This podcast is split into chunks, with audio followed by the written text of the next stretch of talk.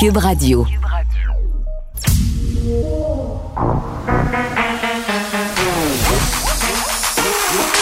Elle a une opinion sur tous les sujets.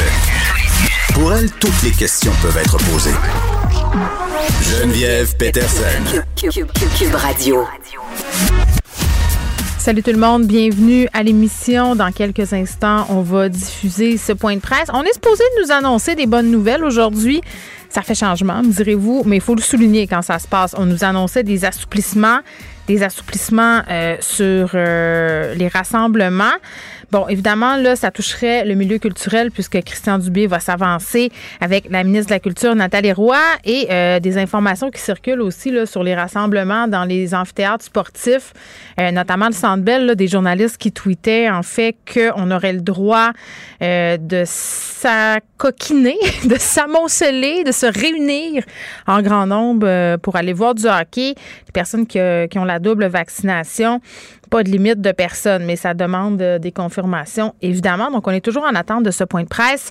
J'en profite euh, pour vous dire qu'on va aborder, bien évidemment, la Journée nationale de la vérité et de la réconciliation Aujourd'hui, c'est l'occasion de rendre hommage aux enfants disparus et aux survivants des pensionnats. On parle bien entendu des cultures euh, autochtones. Et c'est une journée qui était supposée être fériée, c'est-à-dire euh, qu'on suggérait là, que les employeurs donnent un congé à leurs employés. Euh, c'est chose faite dans quelques provinces au Canada. Ici, au Québec, euh, ça ne semble pas être dans les plans du gouvernement Legault. on aura d'ailleurs tantôt euh, quelqu'un de l'opposition du Parti québécois pour nous parler d'une motion qui a été refusée justement par François Legault, par le gouvernement de François Legault concernant euh, cette journée fériée-là, donc du 30 septembre, parce que ça demeurait à la discrétion de l'employeur. Puis la, réponse de M. Legault, en tout cas moi je la trouve excessivement maladroite, là, c'est qu'on a besoin de plus de productivité. Là, est-ce qu'il faut que je vous fasse le décompte des journées fériées euh, qui servent à rien, là, ici, là, qui sont euh, des prétextes, la fête du travail. on a-tu vraiment besoin d'une fête du travail? Est-ce qu'on a vraiment besoin d'une fête de la reine? Je comprends que ça a été remplacé par la journée des patriotes là, pour pas qu'on soit fâché, fâché. Euh, mais à un moment donné, la fête du drapeau. je veux dire, je pense qu'on pourrait se permettre peut-être de changer les affaires et de symboliser, si on veut, euh, la reconnaissance du génocide culturel et du génocide humain qui a eu lieu euh, au Canada. Euh, tu sais, quand on dit on veut agir pour le racisme systémique, ça aurait été une belle occasion de le faire. Et à mon sens, François Legault en a raté toute une. On s'en va au point de presse. À gauche, il y a Horacio Arruda et il y a aussi la ministre de la Culture, Québec, qui va annoncer donc à l'instant des assouplissements dans le secteur du sport, notamment dans le secteur de la santé. Euh, Monsieur Dubé commence. Bonjour à tous. point de presse, on jeudi. Et euh, tiens à souligner, première fois, euh, Nathalie, qu'on fait un point de presse ensemble. Très content parce que c'est effectivement de très bonnes nouvelles aujourd'hui. Et euh, docteur Horacio, ben, je pense que vous êtes un habitué. Alors, je suis content de vous voir quand même. Mais alors. Aujourd'hui, on vous avait dit euh, un petit peu plus tôt cette semaine qu'on viendrait avec euh, des assouplissements. Ben, écoutez, je pense que c'est assez connu que ce qu'on veut vous annoncer aujourd'hui, mais je pense que ça va être important, notamment pour euh, la ministre Roy, de vous donner un peu plus de détails. Maintenant, j'aimerais rappeler qu'on s'était dit que le mois de septembre serait déterminant. Puis je pense que c'est important de voir tout le travail qui a été fait, parce qu'on avait expliqué pourquoi septembre était critique avec le retour à l'école, euh, la pression qu'on aurait sur les éclosions. Puis je pense qu'on peut dire, on doit le dire aux Québécois, qu'on a relativement bien réussi notre mois de septembre. Je pense que c'est important de le réaliser, parce que non seulement lorsqu'on se compare aux autres, mais on voit où on est rendu aujourd'hui, euh, on peut faire les allègements, et c'est pour ça qu'on est ici. Maintenant, je vous le dis tout de suite, euh, il ne faut pas crier victoire parce qu'il faut rester prudent. Le mois d'octobre, le mois d'octobre a aussi ses défis. Donc, je vous dis d'un côté, bravo, très beau mois de septembre, belle réussite, mais on, sait qu'il va y avoir plus de contacts à l'intérieur au mois de au mois d'octobre, je vais juste le rappeler. Mais comme prévu, puis comme on l'avait dit un peu plus tôt cette semaine, on veut que les Québécois qui sont adéquatement vaccinés ben, puissent continuer à retrouver ce qu'on appelle une certaine euh, normalité. Maintenant, la, compte tenu de la situation épidémiologique euh, et euh, je dirais de notre excellent taux de vaccination que l'on a dans la population en général, ce que la, santé publique nous permet de faire, c'est des allègements. Maintenant, ce qu'on annonce aujourd'hui, ça va être à compter du 8 octobre, OK? Du 8 octobre, les salles où les personnes ont des places assignées, qui sont assignées assises, pourront remplir leurs salles à pleine capacité. Et ça, c'est très important, autant pour euh, des, propriétaires de ces salles, les promoteurs, etc. Et je vais laisser euh, à ma collègue Nathalie de vous donner les détails sur euh, notamment le milieu euh, culturel. Pour ce qui est des congrès, les conférences, les assemblées, les réunions, les cérémonies de graduation ou de reconnaissance, mais les allègements vont s'appliquer eux aussi, mais toujours à condition que le passeport vaccinal soit là. Alors, c'est vraiment les deux points. Et euh, la santé publique a fait justement, comme on le dit souvent, euh, ces recommandations-là ou ces allègements parce que c'est des lieux où il y a peu de transmission. Et ça, c'est important de faire le lien quand on parlera justement du graduel. Maintenant, le passeport vaccinal, je le répète, et le port du masque obligatoire dans ces lieux-là sont une voie de passage pour pouvoir remplir nos salles à pleine capacité. Donc, je le rappelle, passeport vaccinal et masque obligatoire pour euh, ces lieux-là pour avoir le droit d'avoir la pleine capacité. Maintenant, je voudrais faire une précision, puis peut-être que Dr Arruda pourra compléter lors de la période des questions. L'obligation du port du masque dans les lieux publics, je pense qu'on le sait que la santé publique nous a indiqué, puis vous pourrez le questionner, que cette obligation pourrait être revisée à un certain moment. Mais je le dis, puis je pense que oh, Dr Arruda le dit souvent, on pourra reviser ça, mais au moment où on en saura plus sur la vaccination des plus jeunes, notamment des 5 à 11 ans, qui ont un impact important sur euh, la contamination. Maintenant, je nous connais, puis vous aurez le droit de poser vos questions. Je veux gérer vos attentes pour octobre aussi. Puis parce que c'est important de, dire, je l'ai dit tout à l'heure, on n'est pas dans une série d'allègements dans les prochains jours. Oui, on a une très bonne nouvelle aujourd'hui, mais le mois d'octobre, je le répète, il y a ses défis. Alors, on va continuer de surveiller la situation. Euh, je pense, quand, quand on l'a dit euh, mardi, il faut absolument qu'on ne revienne pas en arrière. Les mesures qu'on annonce aujourd'hui on est confortable avec ça, mais on ne veut pas aller plus loin aujourd'hui parce qu'on ne veut pas revenir en arrière. Je pense que les, nouvelles, puis je le dis rapidement parce que je voudrais donner la parole à Nathalie, les, annonces qu'on annonce aujourd'hui, c'est sûr qu'elles sont bonnes pour notre culture, pour les sports, pour l'économie, mais je dirais autant pour les jeunes que les moins jeunes. Parce que, je tiens à le dire aujourd'hui, puis moi je reçois beaucoup de lettres là, et particulièrement, je dirais, de nos jeunes ces temps-ci. Et euh, je pense à eux euh, qui ont le goût en ce moment de, danser, de, fêter. Euh, nous écrivent, ils nous disent quand est-ce qu'on va pouvoir revenir à une pleine normalité? Puis ce que je leur dis aujourd'hui, c'est que je pense qu'on a vu que c'était payant, parce que ces gens-là me disent toutes la même chose, mais nous, on est doublement vaccinés. On a hâte de pouvoir aller sur une, piste de danse. On a hâte. Mais en même temps, je le dis, il y a encore des petites embûches qu'on voit devant nous, notamment dans le mois d'octobre. Puis on le reconnaît que c'est pas facile. Mais je vous le dirais, si on réussit aussi bien le mois d'octobre qu'on a réussi le mois de septembre, je pense qu'on peut regarder en avant puis d'être confiant qu'il y aura d'autres euh, allègements. Mais encore une fois, c'est une décision de la santé publique. Puis comme le docteur Arruda aime chanter ou danser, ben, je veux vous dire qu'il est sensible à la demande des jeunes. Alors, euh, ce que je vous demander, c'est une dernière fois pour cette semaine. S'il vous plaît, ceux qui ne sont pas encore allés se faire vacciner, s'il vous plaît, allez vous faire vacciner. Merci beaucoup. Madame la ministre. Merci beaucoup, Monsieur le ministre de la Santé, Christian. Vous devinez que je suis très, très contente de participer à ce point de presse euh, qui va apporter là, vraiment, et, je le souhaite, une vraie bouffée d'air frais pour nos artistes, nos artisans, nos entreprises culturelles et aussi pour le public. Malgré les mois difficiles qu'on a, tous vécus, euh, les milieux culturels a su se montrer extrêmement résilient. Il a été exemplaire dans l'application des mesures sanitaires et il a rigoureusement collaboré. Il nous a aidés à la mise en œuvre du passeport vaccinal et j'en remercie. Je vous réitère donc avec beaucoup d'émotion, c'est le mot, que les salles de spectacle et de cinéma pourront ouvrir à pleine capacité à compter du vendredi 8 octobre prochain.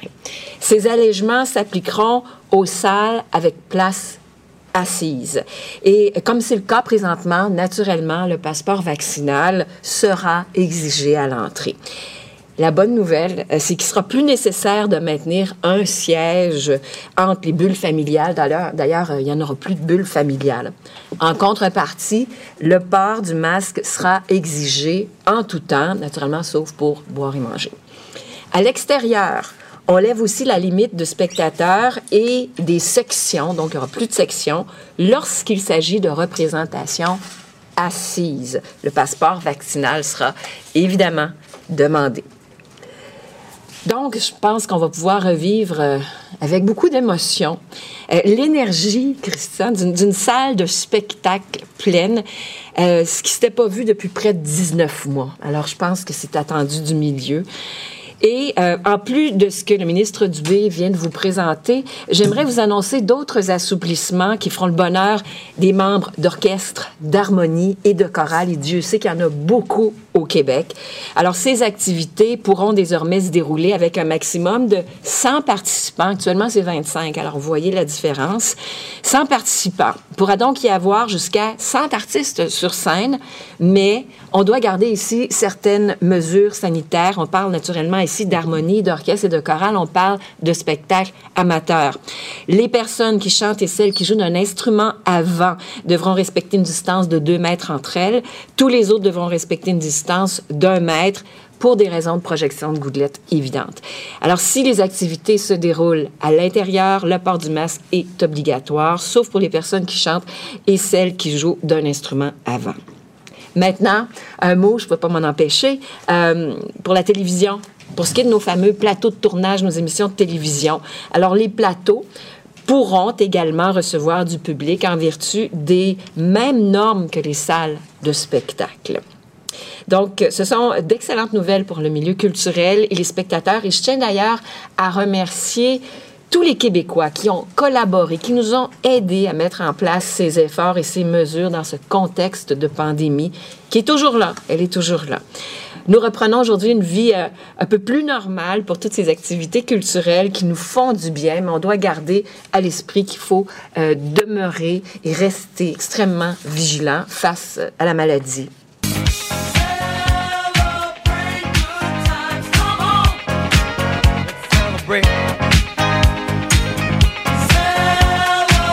C'est le même, je me sens. On va pouvoir célébrer. Hein? Je vous l'avais dit qu'il y aurait des bonnes nouvelles aujourd'hui. Hein? On va pouvoir aller au spectacle, on va pouvoir aller au cinéma, on va pouvoir aller au hockey.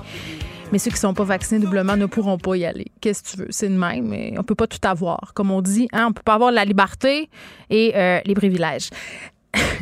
8 octobre, donc, ce qu'on apprend, euh, Madame Nathalie Roy, qui s'est exprimée, était bien contente, la madame. Ils se sont lancés des fleurs. 8 euh, octobre, ce qu'on, ce qu'on comprend, c'est que les salles pourront être à pleine capacité. Euh, ce sera bien évidemment des places assignées assises, donc les congrès, les conférences, les cérémonies de graduation pourront reprendre avec bon, cet allègement-là passeport vaccinal obligatoire, euh, le port euh, du masque. On est quand même dans la gestion des attentes aussi. Là. On va nous annoncer d'autres allègements, mais c'est pas le retour à la normale tout de suite, tout de suite. Là. C'est un peu le jeu tout le temps de la carotte et du bâton. Ils nous ont habitués à ça, le gouvernement Legault. C'est que si on fait un petit effort de plus, ben, on va avoir du petit lousse de plus. Je sais pas si c'est la bonne stratégie de communication. On est un peu tanné de se faire dire ça, mais au moins, euh, on a des bonnes nouvelles aujourd'hui. Moi, je retiens trois choses de ce point de presse. Christian Dubé a vraiment de la misère à dire épidémiologie. C'est vraiment dur. Et euh, Horacio Arruda aime chanter et danser. Ça, c'est une information très, très importante. J'avais vraiment besoin euh, qu'on me la spécifie. Et petit mot peut-être en terminant sur les plateaux de tournage qui pourront recevoir du public selon les mêmes règles qu'en salle, c'est-à-dire passeport vaccinal. Et euh, masque de procédure ou masque couvre-visage, évidemment. J'ai envie de, dire que pour les gens, mes amis en culture, vous le savez que j'en fais partie de ce milieu culturel, euh, je, pense que cette nouvelle aujourd'hui va être accueillie avec une grande joie. Euh, parce que bien des théâtres, bien des salles euh, qui fonctionnaient, bon, parce qu'il le fallait là, pour continuer à offrir, puis pas que la marque meure, entre guillemets, mais qui était zéro rentable avec les capacités qu'on avait quand un petit théâtre là, comme l'Espace Go, comme la Licorne c'est à peu près impossible. Le théâtre des quatre sous aussi, tu as de la misère à rentabiliser ta salle euh, quand tu es à pleine capacité pour faire une pièce de théâtre. on a fait la, la déesse des mouches à feu à guichet fermé pendant huit, huit soirs, puis c'était quand même déficitaire. Donc, vous comprenez le portrait. Après ça, on pourrait se poser la question comment gérer l'argent en culture. Mais pour la capacité des salles, c'est très, très le fun. Les humoristes aussi, euh, euh, les gens qui se produisent, les cinémas, on, en a eu des propriétaires de salles pour dire, ben à ce compte-là, c'est pas tellement, si je vends pas de popcorn, si je vends pas rien, c'est rentable. Donc, vraiment, une très, très bonne nouvelle euh, pour les travailleurs de la culture. Il y a, d'autres affaires moins de fun dans l'actualité, mais je pense que c'est le fun de se le dire puis de le célébrer quand on voit un peu de lumière comme on en voit aujourd'hui. Geneviève Peterson. Elle réécrit le scénario de l'actualité tous les jours. Vous écoutez Geneviève Peterson. Cube Radio. Alors, je vous rappelle que c'est la journée nationale de la vérité et de la réconciliation. C'est l'occasion de rendre hommage aux enfants disparus, aux survivants des pensionnats autochtones. On se rappelle qu'on a eu droit aux excuses un vendredi après-midi dernier, là, des évêques par rapport euh, à ce qui s'est passé dans les pensionnats euh, où on gardait, entre guillemets, les enfants issus des Premières Nations. C'est une journée qui est émotive, c'est une journée qui est faite pour se souvenir. Ça serait supposé être une journée fériée, selon plusieurs. Il y a d'ailleurs des provinces canadiennes qui sont allées de l'avant avec ça. C'est pas le choix qu'on a fait ici au Québec. Pour en parler, euh, je suis avec Martin Ouellette, porte-parole du Parti québécois en matière d'affaires autochtones. Monsieur Ouellette, bonjour. Bonjour, Mme Peterson. Euh, merci d'être là parce que j'ai de la misère à suivre et à comprendre qu'est-ce qui se passe autour euh, de cette journée-là. À mon sens, avec tout ce qu'on a appris, euh, notamment, bon, les sépultures, là, je dis sépultures, c'est un grand mot parce que c'est pas des sépultures, ce sont des fosses où on a retrouvé les ossements d'enfants autochtones près de différents pensionnats au pays. Là, à mon sens, ça aurait été suffisant pour qu'on prenne la pleine mesure de ce qui a été fait et qu'on se serve de cette journée aujourd'hui, le 30 septembre pour se souvenir, pour rendre hommage, pour se rappeler. Euh, c'est ce que fait euh, le gouvernement fédéral. Euh, les partis de l'opposition ont ce désir-là aussi. Vous avez déposé une motion en lien avec cette journée-là et elle a été refusée, Monsieur Ouellet. Absolument. Et, on comprend mal pourquoi au Québec, parce qu'on a eu nous aussi des histoires de pensionnats, pourquoi au Québec, comme partout ailleurs au Canada, on ne prend pas ce temps d'arrêt, cette pause qui nous permet euh, de se recueillir, de, de penser les plaies dans certains cas et d'avoir de la considération pour ceux et celles qui ont subi ces pensionnats. Et lorsqu'on parle d'une journée sur l'espoir, la réconciliation et la vérité, ce temps d'arrêt permet à tout le monde aussi de, prendre une pause et de, de, se regarder dans la mémoire et de se dire qu'est-ce que je peux faire quotidiennement de différent pour améliorer les relations avec les Premières Nations et les Inuits? Qu'est-ce que mm. je peux changer et quelle serait la première chose qui devrait être faite? Et, c'est pour ça qu'au Parti québécois, la, motion qu'on a proposée en début de semaine, mais aussi aujourd'hui, c'était que qu'on reconnaisse que la loi sur les Indiens est mm. désuète et que surtout, on prenne le temps de mesurer tout son impact et d'aller de l'avant avec un autre forum de discussion, de dialogue, comme Justin Picard de la PNQL nous le demandait, mm. en créant une commission spéciale pour discuter de ces enjeux-là. Mais, mais, mais c'est ça. Puis je pense que, tu sais, au niveau de l'unanimité de la, de la population, là, je veux dire, je, je pense que, M. Ouellet, il y a des sujets où les gens s'entendent plus ou moins, là. Mais, mais, je pense que là, on est rendu dans un moment de notre histoire au Québec où tout le monde, ou à peu près, reconnaît euh, la gravité de ce qui a été fait au, peuple des, aux peuples autochtones, tu sais. Euh, pourquoi, pourquoi on va pas de l'avant avec cette journée fériée-là? Puis qu'est-ce que vous pensez de la réponse de M. Legault là, quand il a dit qu'on avait besoin de plus de productivité? Pour moi, c'est un manque de cœur flagrant et ça démontre que le premier ministre est avant tout un comptable et qui manque malheureusement d'humanisme. Ah, mais là, parlez-moi parlez pas contre les comptables. Les comptables ne sont pas nécessairement pas, humains, là. Non, non, non. Ça, c'est une généralité.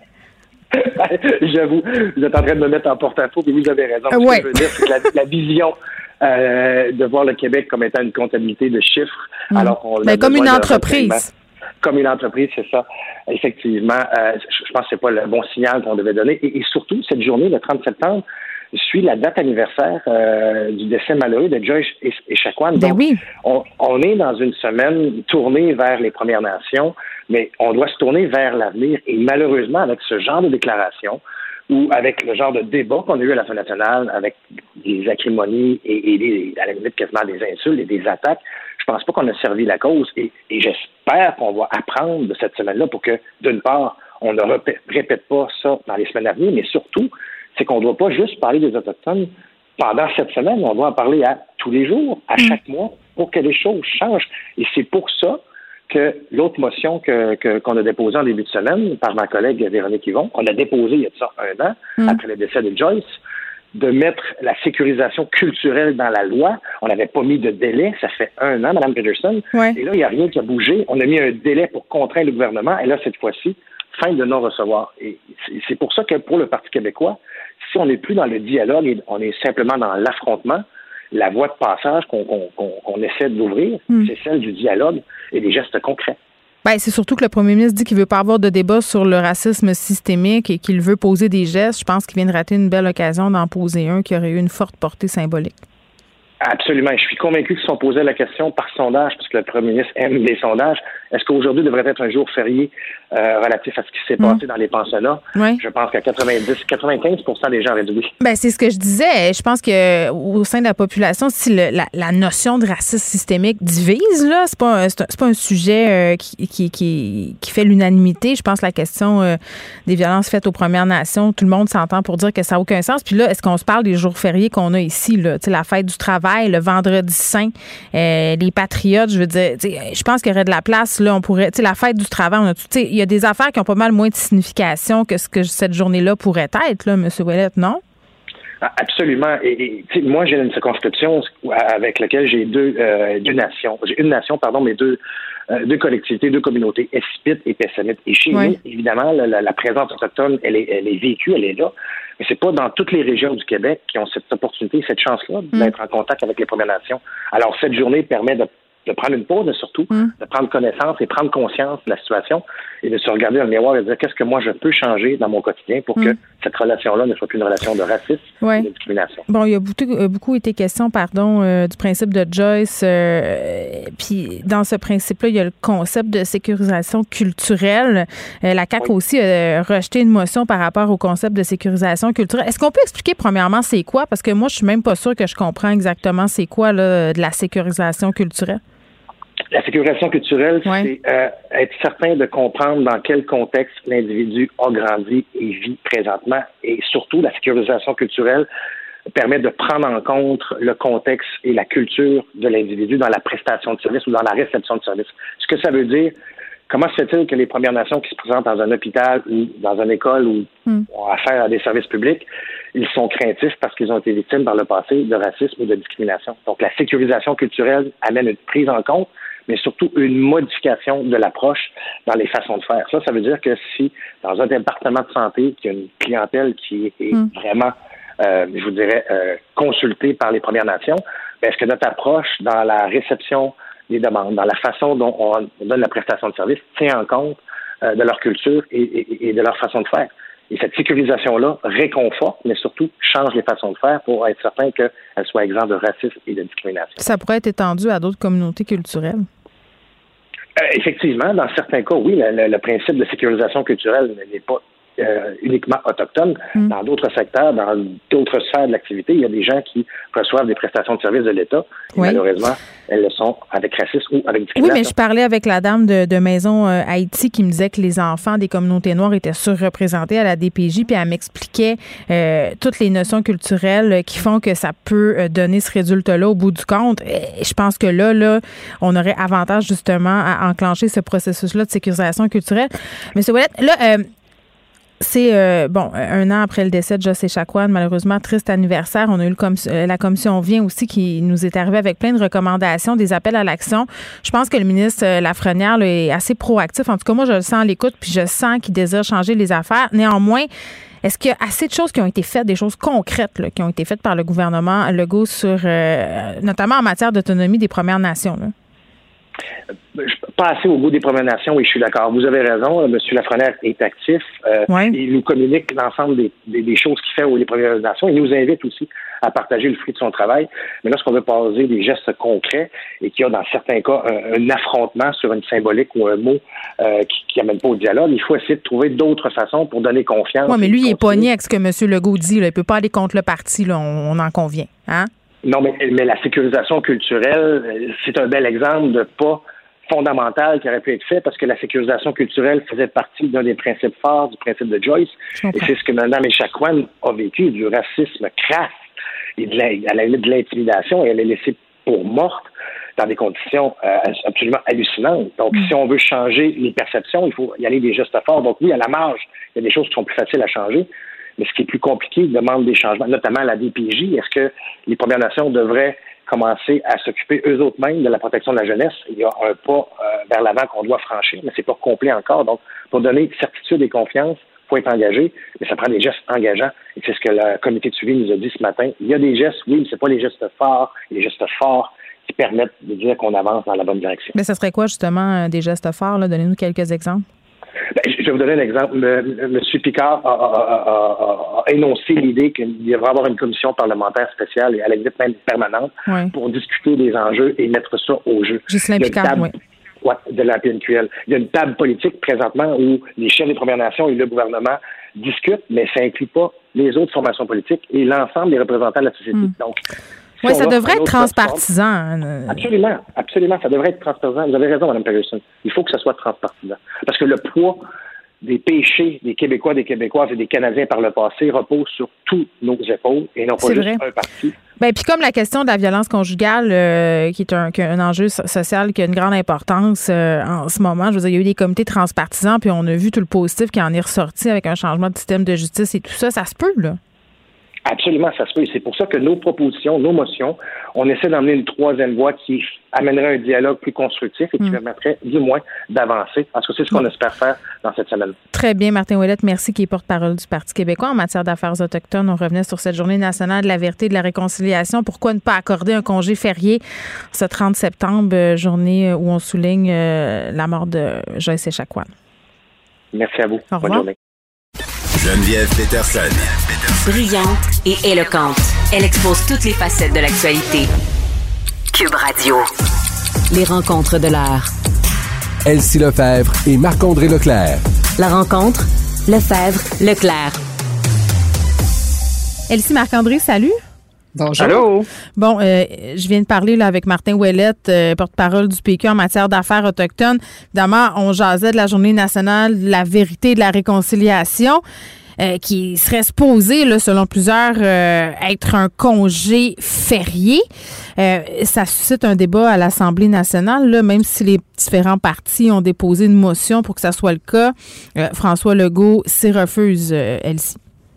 Oui, ben oui. Donc, ben, c'est pas la première fois que François Legault parle de cette question-là. Donc, il avait déjà mm. refusé là, quand ça a été amené l'année dernière.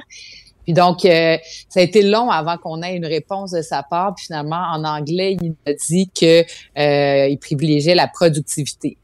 Donc, je pense que euh, ça manquait un peu peut-être d'empathie, de, délicatesse. Ouais, c'est ça. Je suis pas sûre, c'est sa meilleure semaine, de François Legault. non, non, non. non, mais ça me fait rire euh, que, que, que, vous disiez ça parce que on dirait un monsieur, tu sais, comme qui pense qu'il parle dans un meeting de boss puis que personne va l'entendre. Tu sais, c'est une affaire que tu dis là sur un coin de table, genre ouais là c'est bien beau là, mais il hein, faut être productif.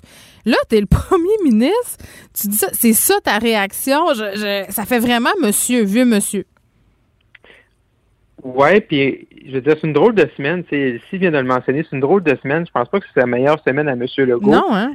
C'est comme si c'était insensible, tu sais. Je veux dire, oui, la, la commémoration du décès de Joyce Echaquan, on a vu ce qui s'est passé en chambre, c'était tumultueux. Là, aujourd'hui, on se pose la question, euh, c'est une journée nationale pour la première fois, c'est M. Trudeau qui, qui a mis ça en place dans les derniers mois c'est la première fois qu'on vit ça. Puis là, il aurait pu dire, on va l'étudier, il faut regarder, peut-être faut avoir une discussion plus large. C'est quoi une journée fériée au Québec? Est-ce que la journée nationale de vérité et réconciliation, on peut la faire sans qu'elle soit euh, une journée fériée? Il y a plein de, de, bonnes entrevues, de reportages, d'émissions spéciales. Fait que ça, ça permet aux gens, justement, de se familiariser, de prendre un moment de réflexion, de, de, de, penser au passé, regarder vers le futur. Mais là, c'est une, une, réponse de dire oui, la positivité, j'en veux bien, là, mais, mais ça montre totalement comment il est détaché de cet enjeu-là. Et dans tout ce débat-là de racisme, racisme systémique, ben là, au-delà, ça le place encore plus vulnérable parce que au-delà de ne pas reconnaître certaines choses, de ne pas vouloir parler de certains points, mais ben là, ça le ramène en même temps pour les oppositions, puis tous les gens, puis les gens dans les Premières Nations, dans les peuples autochtones, de dire, regardez, il est complètement insensible hmm. s'il oppose la Journée nationale des vérités et réconciliation versus la productivité des Québécois et des ben, Québécoises sur le plancher du travail.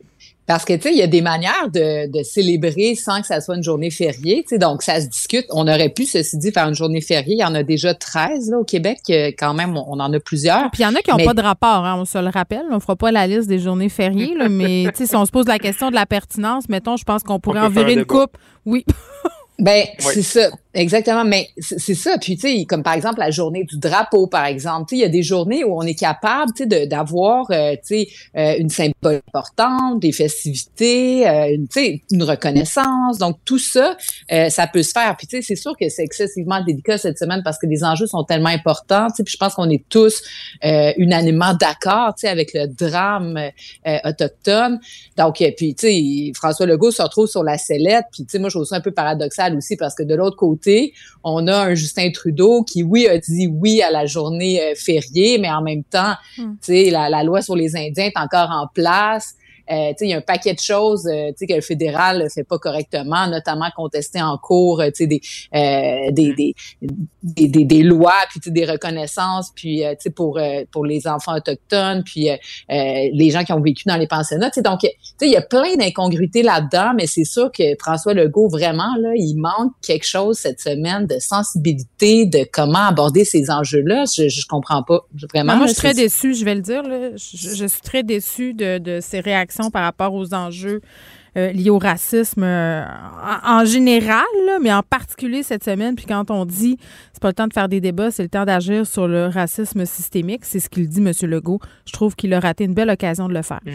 Passeport vaccinal à l'Assemblée nationale, division encore, euh, le passeport crée la division un peu partout, mais chez les partis aussi, Marc-André. Oui, effectivement. Donc, euh, l'Assemblée nationale se pose la question de savoir est-ce qu'on devrait exiger le passeport euh, vaccinal pour rentrer euh, dans la maison des citoyens, qui est l'Assemblée nationale. Donc, il y a deux partis qui sont pour, deux partis qui sont contre. CAC et PLQ du côté des pour et, et, Québec solidaire et le Parti québécois du côté des, des contre. Et mm-hmm. c'est sûr que, tu sais, quand on regarde ça froidement, tu te dis, oui, tu sais, c'est vrai, on devrait l'exiger, il faut montrer l'exemple, c'est les élus, c'est les gens. Mais ben, il me semble. Côté, oui, il me semble, mais d'un autre côté, euh, présentement, on, on, on, oblige le, le, passeport vaccinal à tout ce qui est non essentiel. Et l'Assemblée nationale, pour moi, la maison des citoyens, la maison du peuple, c'est euh, un service qui est essentiel. Et à partir, euh, et à partir de ce moment-là, si on va dans cette définition-là, on ne devrait pas l'exiger. On ne devrait pas fermer les portes de la Maison des citoyens qui représente l'Assemblée nationale, qui représente le cœur de la nation québécoise, peu importe que tu sois vacciné ou non vacciné. Fait je pense que c'est y a un débat à avoir là, oui, au-delà de prêcher par l'exemple, mais avant de fermer les portes de l'Assemblée nationale je pense que ça mérite un débat beaucoup plus large que juste de dire ben faut montrer l'exemple ou euh, d'essayer d'être plus catholique qu'elle parle. Oui, c'est intéressant euh, la notion de service essentiel, elle-ci. Oui, mais en même temps, tu sais, il y a 4,5 millions de morts à l'échelle planétaire. On sait que tous les scientifiques sont d'avis que le vaccin, c'est la voie vers la sortie de crise. Euh, mm-hmm. L'impact de la pandémie est immense. Donc là, tu sais, effectivement, l'Assemblée nationale, c'est un lieu démocratique où tout le monde peut s'exprimer. Puis l'enjeu derrière ça, c'est que euh, oui, c'est la vaccination obligatoire, notamment des, euh, des députés, du personnel de l'Assemblée nationale, mais les visiteurs, quoique l'Assemblée nationale est fermée depuis le début de la pandémie, donc il n'y a plus vraiment de visiteurs, mais il y a les experts, par exemple, qui viennent en, commission parlementaire s'exprimer.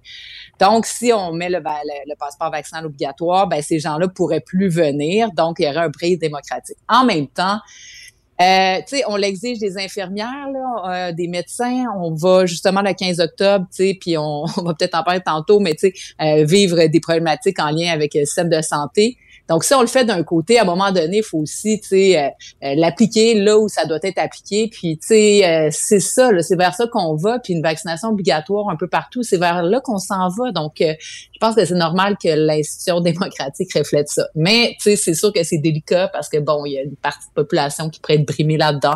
Est-ce qu'il y aurait moyen de dire, bon, ben, tu sais, si des gens comme ça parlementaires veulent s'exprimer, ils ne sont pas vaccinés, ils feraient par vidéoconférence, peut-être, je sais pas. Parce qu'il y a aussi la protection des autres à travers ça. Donc, euh, c'est un gros débat, mais moi, je pense qu'on doit aller de l'avant avec la vaccination obligatoire. Bon, on continue avec le sujet de la vaccination. Là, on est à deux semaines avant la date limite concernant la vaccination obligatoire du personnel de la santé.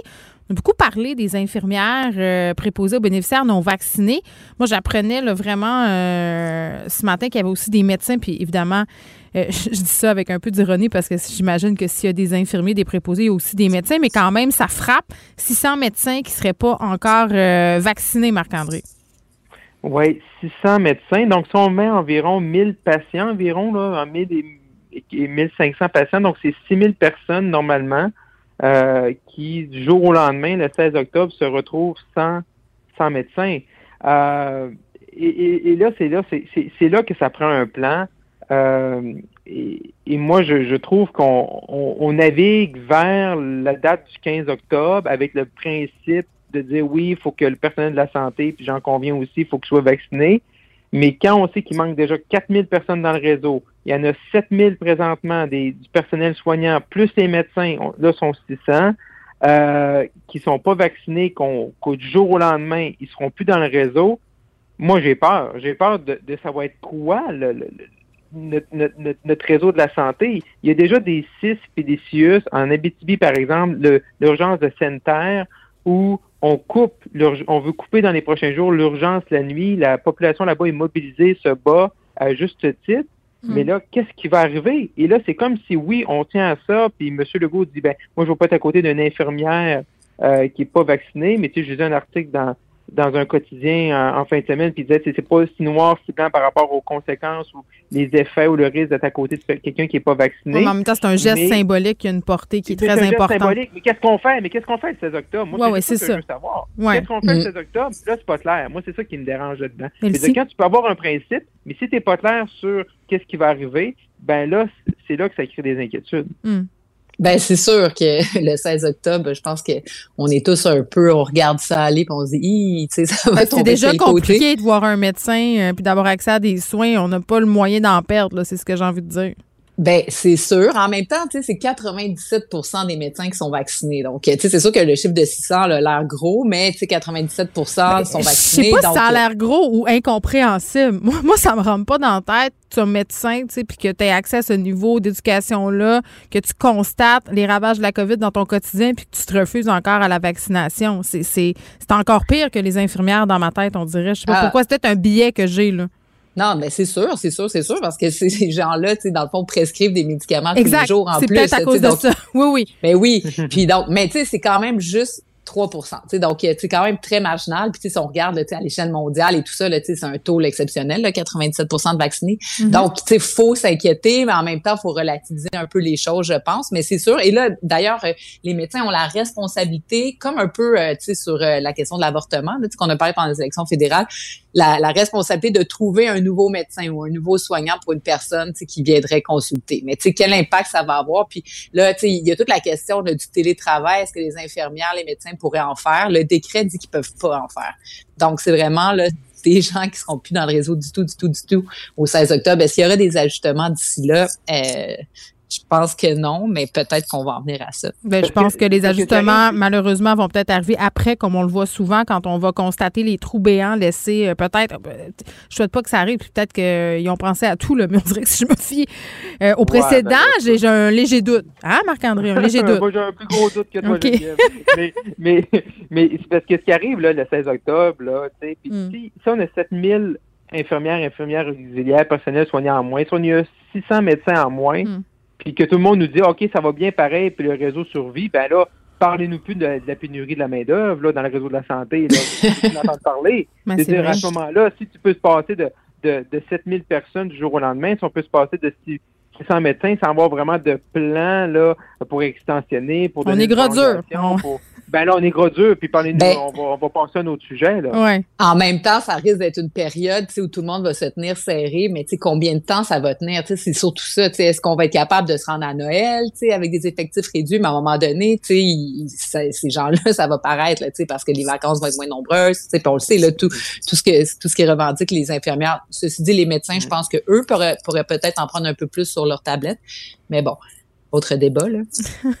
Est-ce qu'on peut se laisser sur une note positive? Euh, Peut-être rappeler l'importance de se faire vacciner avec cette étude qui démontre que les vaccins, quand même, ont une efficacité non seulement contre les décès, mais contre les hospitalisations, Elsie? C'est quand même extraordinaire. 97% d'efficacité contre les décès, puis 92% contre les hospitalisations. Pas un vaccin Vraiment, contre la mort. là. Non, mais quand même, c'est quand même extraordinaire. Oui.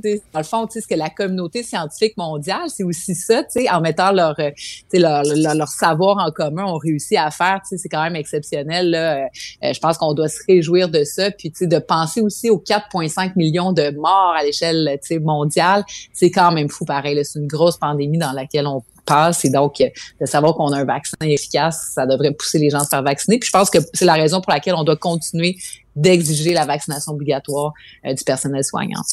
Merci à vous deux. On se reparle demain, Elsie et Marc-André. Merci. À demain. Geneviève Peterson. Elle réécrit le scénario de l'actualité tous les jours. Vous écoutez Geneviève Peterson. Cube Radio. Alexandre Moranville est là, mais là, soyez pas mêlés. là. D'habitude, Alex, t'es à 13h30. Oui. Mais là, euh, point de presse euh, oblige, on a dû te déplacer un peu, donc on n'est pas en train de faire un retour dans le temps. Là, c'est pas le jour de la marmotte. Définitivement Les heures pas. se passent et on va se rendre au bout. J'ai accepté gentiment de laisser ma place au ministre de la Santé aujourd'hui. Ben, je pense je qu'on a suis eu- gentil comme ça. Ben, on a eu des bonnes annonces en culture, donc tu vois, ton beau geste a porté fruit. Mais là, puis si tu permets un mot là-dessus, par contre, on n'a toujours rien d'annoncé pour les karaokés. C'est un crime. OK, Alex. Tout. Alex est en manque de karaoké. Oui. Là. Il arrête pas de chanter au bureau. Puis euh, tout le monde ici, je pense qu'on on joint nos voix pour, pour te dire qu'on a très, très hâte que tu retrouves euh, ton giron. Et grande amatrice, euh, Jean-François confirme que ça gosse. Moi, grande amatrice de karaoké devant l'éternel, je te comprends. C'est quoi ta toune? J'ai j'ai comme une liste, là, tu sais, mais moi, je suis vraiment un, un amateur fini de chanter du Toto. Pour moi, c'est tellement important de chanter Hold the Line et ou Africa. Johnny Toto, Cash, là. on n'est pas dans le même registre. pantoute, Johnny. Cash, hein, ouais. Eh oui, Johnny Cash. Qu'est-ce que tu chantes de Johnny Cash? Ben, on peut chanter toutes sortes de chansons. Mais mettons la meilleure dans le karaoké. Je pense que j'aime euh, Johnny Cash puis Joan Carter. Euh, euh, Jackson. We got Mary and a fever. Ça, j'aime ça. OK, OK, OK, non, Le c'est bon. duo, il faut le faire bon. à deux, Ouais, je le comprends mon duo. Moi, c'est plus sous le vent. Hein, Céline, Garou. Ah, si mais tu vois que c'est fini. Jamais. Bon, tu vois, Tu vois? Je vais convaincre tout le monde, vont tellement être entendre de, tannés de m'entendre chanter qu'ils vont pousser pour le karaoké. Tant mieux? Ah. Ah, yeah. Le voilà. Tu sais, tu sais, tu chantes ça dans un karaoké. Fait partie des tunes que tout le monde connaît. Mais c'est pas plate un peu? Ben non, quand tu mets le refrain, le monde vire fou un peu. là. It's gonna take a lot to drag me away. Est-ce qu'on, est-ce from qu'on, you. euh, je parlais euh, des moratoires refusés avec Martin Ouellet tantôt, l'émotion Mhm. et tout. Euh, On pourrait passer un moratoire sur certaines chansons au karaoké. Euh, je serais d'avis qu'il y a des tunes ouais. qu'on, qu'on peut plus chanter. Puis les chansons trop down, là. Tu sais, Someone Like You d'Adèle, toutes ces affaires-là, là. Ah. Ouais. Même si à 3h30 Ouais. du matin, ça Mais passe, tu mais. cries, tu sais. Someone like you. Ouais. Alléluia de Leonard Cohen, souligne Ouais, euh, Carl, ouais. c'est très vrai. Après ça, Bohemian Rhapsody, c'est un gros nom. ben, c'est ouais, c'est que ça dépend de l'heure. Moi, je pense qu'il y a des tunes. Les tunes, ça dépend de l'heure dans une soirée de karaoké. Puis j'ai toute une théorie là-dessus. Là. Il y a des heures où tu peux pas mettre certaines chansons. C'est comme. Moi, je suis très triste euh, que, que des grands classiques de karaoké soient rendus euh, censurés pour cause de grainage de verre. Là. Moi, j'aimais. Ben, tu sais, Ah, Kevin des- Parent. Chantais du Kevin Parent au ben, karaoké. Seigneur, Seigneur, ça, c'était bien le fun. OK, OK. Après, non, on mais peut je faire peux, ça. Éric Lapointe, après ça, 3-4 coups de poing. Ouais, euh, ouais, non, OK, l'Éric euh, Lapointe, c'est un peu une tragédie. fait je peux qu'on- comprendre. Cœur de loup, Je peux euh, ouais, cœur de... Es-tu cancellé, Cœur de loup, la toune? Parce que ça parle vraiment de sexe, euh, de, prédation, sexe non consensuel, on Je- dirait. Il y a des karaokés où les woke se sont pas encore rendus. Hey, l'en- Où ça se chante? on, on va pas se rendre là, mais sincèrement, ça, chanter Welcome to My Life de Simple Plan aussi, je voulais, je voulais le Mais mentionner. Michael Jackson, on a-tu encore le droit? C'est tellement. Ah, pourquoi, les, pourquoi tous les artistes. Là, Pourquoi tous les bons rois de la pop sont Ouais. accessoirement des pédophiles et les violeurs? Ben oui, là, puis là, on pourra plus chanter I Believe I Can Fly. Personne chantait ça, mais R. Kelly, c'est terminé. Oh hein, mon Dieu, le, le- le fils de mon chum est, est- est sans arrêt en train de chanter cette chanson-là. Puis Ah je me cherchais une excuse pour lui dire d'arrêter. Je pense que je viens de la trouver. Oui, Merci, Alexandre. 9 ou 12 chefs d'accusation. On n'avait pas euh, prévu de parler de karaoké. Euh, tu voulais me parler d'un hashtag euh, qui, est, qui est nouveau, hein? un hashtag qui est sorti. On parle de ça comme si c'était des séries télé désormais. Le hashtag Expose Christian School. De que c'est? Qui commence à faire son chemin là, sur Twitter. Ça fait comme deux jours à peu près que ça a été lancé. Puis je trouvais qu'aujourd'hui, en cette première journée nationale de la vérité et réconciliation, il y a un lien à faire quand même. hein, parce qu'on parle de pensionnats autochtones qui étaient, oui, là, il y a une complicité là, évidente du gouvernement canadien, québécois et autres dans tout ça. On parle également là, vraiment d'écoles confessionnelles, des endroits, des pensionnats qui étaient affiliés à l'Église, où il s'est passé des choses là, innommables. On en a parlé beaucoup aujourd'hui. Moi, je aller dans un pensionnat autochtone zéro, mais tu parles d'école confessionnelle. là. Moi, j'ai fréquenté les Antoniennes de Marie. Euh, école apostolique de Chicoutimi, une vieille école qui a 100 ans. Euh, Puis les pratiques là-bas, là, Mais- euh, c'était quand même euh, tu sais, des coups de règle, ses doigts. Puis là, je, je te parle pas dans 1960. Là. Moi, je suis née en 82. Là. Donc, euh, des menaces aussi euh, d'aller en enfer. Moi, je, suis sortie de l'école plusieurs fois en braillant. Là. Sais, les écoles confessionnelles, là, c'est rarement de bonne affaire. C'est ce que j'ai envie de dire. je suis content que tu en parles parce que le témoignage, comme tu commences à le faire, euh, c'est ça qui sort en ce moment sur le hashtag Expose Christian Schools. Ouais. Qui touche, oui, il y y y a des gens, il y a des Canadiens qui parlent sur ce hashtag-là, mais je le mentionne, c'est très, très américain. Parce qu'aux États-Unis, on se rappellera, là, il y a beaucoup, beaucoup, beaucoup, beaucoup, beaucoup d'écoles privées. Puis il y en a énormément qui sont des écoles confessionnelles, dans beaucoup dans des régions rurales également aux États-Unis, puis dans lesquelles, là, comme les écoles ont un peu leur autonomie, si on veut, je suis pas un expert évidemment du système euh, d'enseignement aux États-Unis, mais où ils ont une certaine autonomie là, pour choisir des matières, pour enseigner certaines Oui, choses. mais même ici, Alex, là, ici, on a, on a le programme du ministère de l'Éducation. Tu es d'accord? On est d'accord? Euh, les écoles n'ont pas le choix de le suivre. Même les écoles confessionnelles religieuses, même si tu enseignes à la maison, tu es obligé de suivre ce programme-là. Mais toutes sortes d'entourloupettes euh, qui font que les profs peuvent passer leur agenda religieux, politique. Euh, les- les- Il y a certaines communautés religieuses qui disent qu'ils suivent le programme, qui ne suivent pas pantoute. Euh, J'imagine pas aux États-Unis, où c'est beaucoup moins encadré. On est dans le pays de la liberté. Là. Exact. Puis c'est vraiment, là, le témoignage comme t'en fais, ça ressemble beaucoup à ça et ça va encore plus loin, vraiment.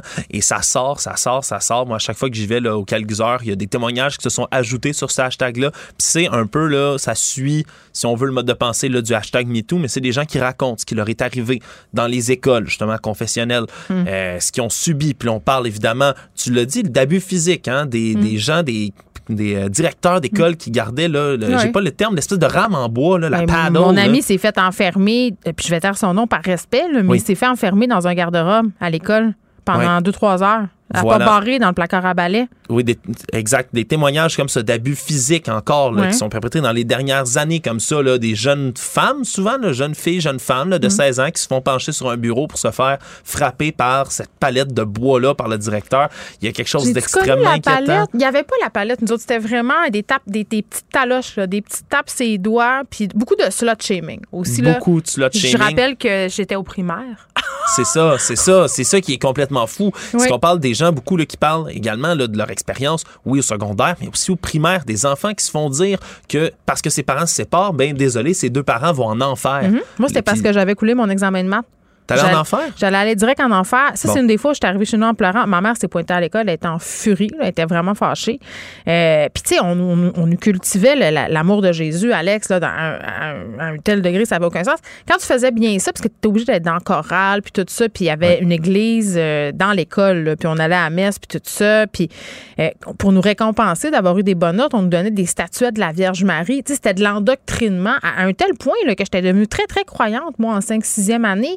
Euh, puis j'ai fait des études en sociologie des religions, puis je pense pas que c'était étranger à tout ça. J'essayais de comprendre ce qui m'était arrivé. T'as tellement raison, puis c'est vraiment cultiver ça, oui, l'amour, tu c'est de l'endoctrinement, mais cultiver la peur aussi, la peur de, de l'enfer quand c'est quelque chose que tu- une peur que tu instilles dans un enfant, comme ça, c'est ça peut avoir des répercussions extrêmement graves, surtout quand cette peur-là de l'enfer t'amène à avoir une haine ou une peur de certains autres phénomènes. Ici, évidemment, je parle d'identité sexuelle. La science, j'y arrive, c'est mon prochain chapitre. L'identité sexuelle, l'identité de genre. Hein? Évidemment, là, il y a des gens, puis il y a des témoignages là, qui se bousculent, des gens qui connaissent aussi des, des, jeunes qui se sont suicidés par la suite parce qu'ils sont sortis je continue mon témoignage sur l'école apostolique. Mon, jeune ami du temps qui s'était fait enfermer dans le garde-robe, euh, l'école avait appelé ma mère pour que j'arrête de jouer avec lui parce qu'il le trouvait efféminé. Il voulait pas qu'il soit gay. Puis ça, ça se passe dans les années euh, début 90. C'est fou, hein? mais c'est fou, regarde, je, suis sans mots parce que on, en parle, puis toi, moi, j'ai eu la chance de pas vivre ça, mais tu sais, c'est pas une situation, ça fait pas une génération là, que c'est passé. Mais non, j'ai 39 ans. exactement, c'est ça, ça fait pas longtemps que c'est passé. Je refais le lien avec les pensionnats autochtones. Le dernier fermé en 96, je suis né en 95. ça me fait capoter à Robertval. Moi, moi je savais même pas, ma famille vient de là, là. je savais même pas qu'il y avait un pensionnat autochtone dans ce coin-là, puis c'était un des derniers à avoir fermé. J'ai honte de ne pas l'avoir su. Pour une, une, excellente raison pour s'éduquer en cette journée-là. Mais tu Tellement. dis, ton ami qui était féminin, mais là, on parle des villes, surtout aux États-Unis, des, des jeunes qui se font ostraciser parce qu'ils ont l'air justement efféminés. Les professeurs refusent de leur parler, de corriger des examens, euh, les laissent choir en dehors des classes, se promener. C'est des, des histoires de fous, des classes, des témoignages dans lesquels on parle d'avoir euh, fait, entre autres, des prières de groupe pour empêcher le mariage gay de passer dans l'État. Et j'en passe. Et je, Nous, on priait aux élections c'est c'est complètement délirant. Puis pour la science, je finis avec ça. Non, non, il, enseigne pas, encore, une minute il, enseigne, il, enseigne, encore que les dinosaures ont les dinosaures n'ont pas existé. C'est la terre plate puis tout là. Que les autres de dinosaures ont été plantés dans le sol par Satan pour distraire les humains de la vraie quête du bien, du bonheur et de Dieu, et que les dragons ont existé par exemple. Hein? Les dragons ont existé. Dragons. Et je ben me pose la question, puis tu le sais que c'est mon dada, mais les complots là, on se pose des questions, surtout aux ben, États-Unis. C'est un terreau fertile à ça. Quand tu te fais enseigner à l'école que les dragons ont existé, veux-tu bien me dire qu'est-ce qui va t'empêcher après ça de croire que la Terre est plate, que Satan domine secrètement le monde avec une cabale de, pédophiles qui font des sacrifices humains? Qu'est-ce qui peut t'empêcher de croire ça par la suite? Si un Attends, moi, je croyais aux vampires. Tu sais, je veux dire, euh, Sœur Carmel m'avait tellement fait peur avec tout ça, puis les, les forces du mal, puis tout ça. Non, moi, en 5-6e année, j'étais terrorisée par les vampires. Bon, après ça, j'ai découvert Anne Rice, puis je suis tombée du côté obscur de la force, comme on dit. mais, mais clairement, ce qu'on peut mettre dans la tête des enfants, parce qu'on est crédule, parce que ce sont des personnes en situation d'autorité, puis parce que tes parents t'ont envoyé là aussi, là. Moi, euh, bon, c'est l'école. Ben, c'est l'école que fréquentait mon père. C'était comme une tradition. Euh, sauf que mes parents avaient bien validé qu'il y avait certaines pratiques qui avaient plus lieu c'est vrai que la violence physique, c'était pas tout à fait ça, mais de la violence psychologique, de l'enfermage dans le garde-robe. Puis moi, j'appelle ça un brainwashing, Alex. C'est ça, ça à quoi j'ai été soumise. Euh, quand on te fait mettre à genoux dans un coin parce que t'as pas été poli puis qu'on te fait faire des Je vous salue Marie, là, c'est pas en 1920, là, c'est en 1990. Merci, Alex. Salut. Geneviève Peterson. Elle est aussi passionnée quand elle parle de religion que de littérature. Elle saisit tous les enjeux et en parle ouvertement. Vous écoutez Geneviève Peterson. Cube Radio. Cube Radio. En direct à LCN. Peterson est avec nous. 14h30, nous allons la retrouver dans nos studios de Cube Radio. Salut Geneviève. Bonjour Julie la protectrice du citoyen, Marie Rinfred, qui a déposé son rapport aujourd'hui à l'Assemblée nationale. Euh, bon, évidemment, le réseau de la santé est visé, mais les conditions réservées aux détenus durant hmm. le, début de la pandémie, c'est beaucoup ça qui retient l'attention aujourd'hui.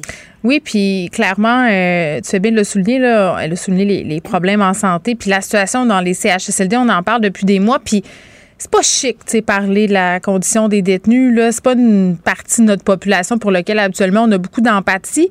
Moi, depuis la pandémie, c'est un sujet auquel je m'intéresse euh, beaucoup parce qu'il y a eu des problèmes euh, dans les prisons, là, tant au niveau provincial que fédéral. Euh, un laps de temps très très grand pour avoir des tests Covid, la vaccination aussi. Et puis, tu sais, quand on pense aux prisons, on pense aux prisonniers, là, bien entendu, mais il faut aussi penser aux personnes qui travaillent à l'intérieur des murs, là, les agents correctionnels qui sont là, et qui sont exposés à cette population population-là, euh, une population captive, bien évidemment. C'est un milieu très clos, très fermé. Les prisons, dont je vous laisse imaginer à quel point un virus comme la COVID-19 peut se répandre vite parce qu'il y a de la grande proximité. Et vraiment, moi, ça me, c'est vraiment venu me chercher ce qu'elle a dit, Marie Rinfred, c'est de dire qu'on a des conditions qui sont inhumaines, des conditions qui vont à l'encontre de ce que suggère l'OMS sur les conditions de vie des détenus. Euh, oui, parce que ce qui posait problème, c'est à la quarantaine. Donc, ceux qui étaient nouvellement admis à la prison, ils devaient demeurer en quarantaine. Et ça, ça, voulait dire 14 jours sans douche, sans vêtements de, de rechange. Est-ce que la quarantaine justifie qu'on adopte de, telles mesures, selon toi, Geneviève? Bien, c'est-à-dire que l'OMS suggère que, euh, bon, qu'on passe un test rapide tout de suite en arrivant. Donc, direct en partant, on n'a pas respecté cette, cette recommandation-là pour des raisons que j'ignore. On a préféré y aller avec une quarantaine. Euh, puis pendant cette quarantaine-là, si on allait de l'avant, ce que recommande euh, l'OMS, c'est de donner des façons pour les détenus d'avoir des contacts significatifs humain euh, à tous les jours. Donc, euh, je dis pas en présentiel, c'est pas ça qu'on est en train de dire, mais euh, par une connexion cellulaire, une rencontre virtuelle, avoir le droit d'aller dehors parce que tu dis, OK, pas de douche là pendant un jour, pas le droit de se changer. Imagines-tu? Imagines-tu dans quelles conditions psychologiques? pas de douche, les mêmes vêtements. Ben ça, combiné au fait que tu peux pas aller dehors, combiné au fait que tu n'as mhm. aucun contact humain, ça peut créer, c'est vraiment la recette parfaite pour les troubles de santé mentale et pour les problèmes de comportement futur. Là. Puis souvent, euh, puis je veux pas faire de généralité, mais au sein de la population carcérale, il y a des gens qui ont des problèmes de violence euh, qui peuvent être exacerbés justement par une condition mentale instable. Donc, on est en train de mettre la table euh, à tout ça alors qu'on aurait pu faire autrement. Donc, je sais pas pourquoi c'est ça qu'on a fait, qu'on a choisi d'avoir 14 jours complètement isolés. mais force est d'admettre que c'était pas, c'était pas notre meilleur. Hein? Julie, c'était pas notre meilleure façon de traiter ces gens-là. Madame Rinfred dit que si c'était appliqué, ces mesures aujourd'hui, mm. on pourrait appeler ça, et je la cite là, euh, l'équivalent d'une forme de torture. C'est pas rien, là. Ben, je suis d'accord avec elle. C'est quoi si c'est pas de la torture? Mm. Puis, puis c'est pas parce que tu as commis un crime puis peu importe la gravité du crime, là, moi non plus, j'ai pas beaucoup d'empathie, Julie, là, pour des pédophiles, pour des gens qui ont tué du monde, euh, pour des crapules qui ont fait des crimes sordides. Mais peu importe le crime que tu as commis, on vit dans un système de justice euh, X, on vit dans une société démocratique et tout le monde devrait avoir droit à un traitement humain. Et ce qu'on fait subir à ces prisonniers-là en ce moment, c'est inhumain. Puis je suis assez d'accord, c'est une certaine forme de torture. Et qu'en est-il de la réhabilitation? Parce que euh, tu sais, une personne qui commet des crimes puis que tu mets en prison, puis l'objectif, là, nous, notre système de justice est basé sur la réhabilitation. Là. On croit qu'une personne, après avoir jugé, euh, sa peine, pardon, peut revenir dans mhm. notre société, suivre des thérapies et tout ça.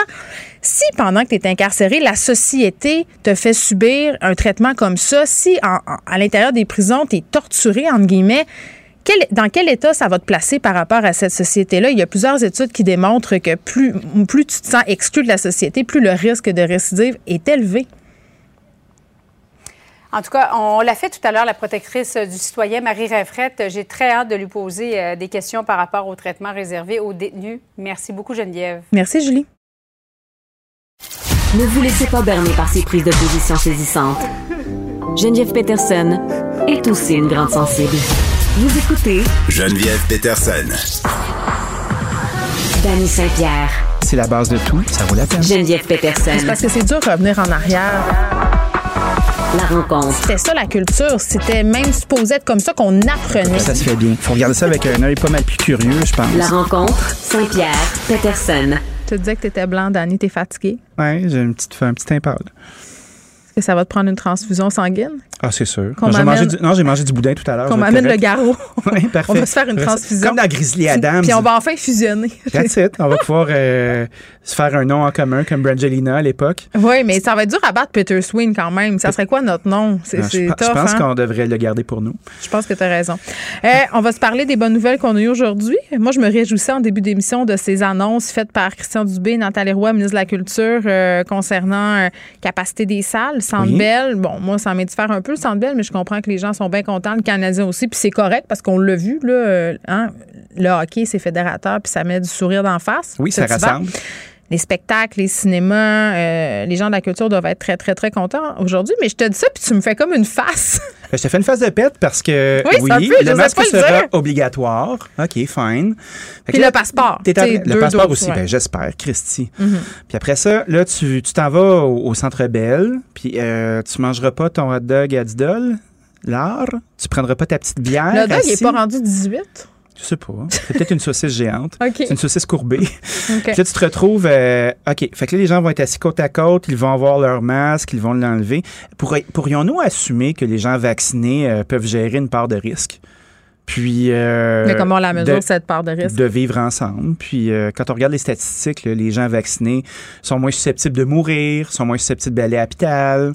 Tu sais, est-ce qu'on pourrait, euh, parce que moi, évidemment que Ouais, je moins ramène ça dans mon... susceptible, ça veut dire quoi? Tu sais, je veux dire, parce que je- là, je sais où tu t'en vas, là. Eh, Je m'en vais tellement là. Tu veux qu'on mette des tables dans ton restaurant? Ben, je veux des tables dans mon restaurant. Je veux que les gens recommencent à aller au bar. Je veux que les gens recommencent à apprendre à vivre avec un risque. Là, on va, on va faire quoi? On va cloisonner combien de temps comme ça? Est-ce qu'on peut anticiper que ce vaccin-là va être comme le vaccin de l'influenza, donc un virus qui va muter à chaque année? Mais tu m'inquiètes, là, piquer? Pourquoi Euh, t'es inquiète? Ben, vivre avec une certaine part de risque, c'est un discours qui est quand même beaucoup tenu par les gens qui sont contre les mesures sanitaires. Ah, Précise ta pensée, là. Je suis pas contre les mesures sanitaires. Moi, je suis pour le fait que tu as été vacciné deux fois, tu as ton passeport, tu as ta preuve. Ouais. On regarde les statistiques. On va devoir apprendre à vivre comme on le faisait un petit peu auparavant, là, à être un petit peu moins distancé. Comme cliente, là, Oui. je peux te dire qu'en ce moment, à l'heure où on se parle, je ne serais pas à l'aise d'être assise à côté d'une personne que je connais pas au restaurant. Je comprends. Je serais pas bien. Je Je comprends, mais ça, c'est une option. Puis, tu sais, euh, tu vois, chez nous, là, on l'a fait, la distanciation, puis ça fonctionne. Puis moi, je pense à tous les bars qui sont fermés. Hmm. Je pense à- à- aux salles de réception, admettons. Puis Ouais. là, je pense à tous mes collègues restaurateurs qui vont se convertir automatiquement en traiteurs pour aller chercher du chiffre d'affaires aussi. Donc là, on va prendre la business de un, puis les vrais traiteurs, eux, vont-ils être capables de compétitionner? Il y a un creux. Il y a un trou. Hmm. Les gens cherchent des revenus. Les aides sont en train de tomber. Puis là, tu fais comme, bon, OK, qu'est-ce qui va se passer avec ça maintenant? On nous a quand même dit qu'on allait nous revenir avec d'autres annonces très, très bientôt. Mais moi, j'ai confiance en, en leur jugement. Je pense qu'on devrait aller dans cette direction-là. Moi, j'aimerais juste- qu'on m'explique. Moi, si on va là, là, Oui. parce que, je te l'ai dit, ma réticence est là. Je suis honnête avec toi. Là. Non, on vit dans la peur depuis longtemps. Ben, c'est ça, là. Je pense. Tu mets le doigt sur quelque chose qui est important. C'est-à-dire, je sais pas à quel point en ce moment mon appréhension est rationnelle ou conditionnée par le fait que ça fait, bon, X nombre de mois qu'on a peur du virus, là. Il va falloir réapprendre un peu à se laisser un peu. euh, aller là, dans le flot de la vie, puis tout ça, euh, puis à prendre des risques calculés comme on le fait avec n'importe quelle maladie, finalement. Là. Ben, tout à fait. Puis il y a Mais- beaucoup de gens qui, qui sont encore sur Tinder, puis il y a beaucoup de gens qui se donnent des bécos en secret. Je comprends. Oui, puis je les vois, les ados au coin des rues. Puis, moi, quand c'est mes amis puis je les connais, automatiquement, on fait un peu moins attention, même si scientifiquement, c'est le même risque. Tu sais, ça, je suis avec toi là-dedans. C'est clair. Mais ça, on va de l'avant avec cette affaire-là. là. Oui. Mettons qu'on jase, puis qu'on va de l'avant, euh, puis qu'on nous annonce, je sais pas, moi, dans quatre semaines, que finalement, au resto, peut-être pas qu'on peut être à pleine capacité, mais on peut racheter des puis réduire Faudrait. cette distanciation-là. Moi, je suis super down avec ça. Là. Tu connais mon amour de restaurateur, mais explique-moi, puis c'est pas à toi de me l'expliquer, Dani, c'est au gouvernement puis à l'NSPQ. Mhm. Explique-moi en quoi c'est pas trop risqué. Je veux comprendre. Pourquoi ça marche pour les stades? Pourquoi ça marche pour les spectacles? Pourquoi ça marche pour les grands À rassemblements? cause du masque, c'est ce qu'ils vont À dire. cause du masque. Mais ils vont l'enlever, le masque, de toute façon. Peut-on assumer qu'il y a une part de risque euh, Mm. auprès du client? Est-ce qu'on est infantilisé à ce point-là? Puis moi, je suis pas contre les mesures. Là. Je suis dans la mesure. je mets mon masque, Ouais. je lave mes mains, j'ai mes deux shots, j'en préparerai une troisième s'il faut. Je la veux pas, la COVID. Là. Mm. Mais pour qui on fait ça? Qu'est-ce qui se passe? Est-ce qu'on va pouvoir recommencer à pratiquer? Tu sais, nous, puis il y a plusieurs industries Mais aussi. on nous là. prépare, là. Je chantais tantôt dans ce que dit On M. Dubé. euh, on parlait de, de la normalité, Oui. puis du fait qu'on se questionne beaucoup sur cette normalité-là. Puis il disait, il me fait rire parce qu'il reçois des lettres. Je suis comme, OK, il Ben reçoit oui, des lettres. Peut-être un des seuls Ben, avec mais Richard oui. Martineau et Mario Dumont. recevoir des lettres. Les gars, c'est des pen pals. Oui, mais, mais, mais non, mais blague à part, euh, les gens se questionnent. là. C'est quand, euh, c'est quand que ça va revenir comme avant? Vous nous avez vendu le passeport, la double dose comme étant le passeport vers la liberté. Littéralement, c'est ce qu'ils ont dit, c'était leur ligne de com. La chaîne de BC qui a débarqué depuis longtemps aussi, là, on est délesté à fond. Ben, dites-nous-les, Fait tu sais, c'est comme, OK, euh, tu peux te faire à croire qu'en étant distancié, en faisant ci, en faisant ça, tu as moins de risques, effectivement. Les, les chiffres sont là, les statistiques sont là. Moi, je pense que les. Mais après les- ça, euh, tu sais, il t'arrive quelque chose, là, Mm. euh, tu, tu vas à l'hôpital, c'est aussi fucké qu'avant. Je parlais avec un médecin de Québec tantôt qui me disait qu'il était super fier de nous pour le mois de septembre. Ça s'est vraiment bien passé, là. Oui. honnêtement, là, parce qu'on anticipait vraiment pire avec le retour à l'école. Tout à fait. Les chiffres sont très, très encourageants. Tu sais, on voit que la vaccination puis les mesures, ça fonctionne. Ça marche. Mais j'ai très hâte qu'on passe le test de l'intérieur.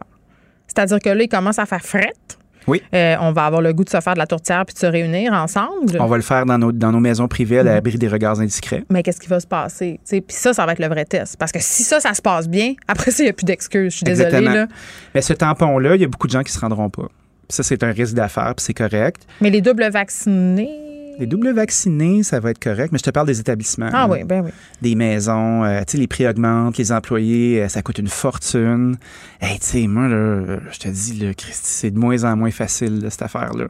Ce break-là, on le prendrait. L'industrie des bars le prendrait, l'industrie de la restauration. Euh, on est obligé de, de- On n'a plus de terrasse, là. On, est obli- on a coupé notre effectif en deux.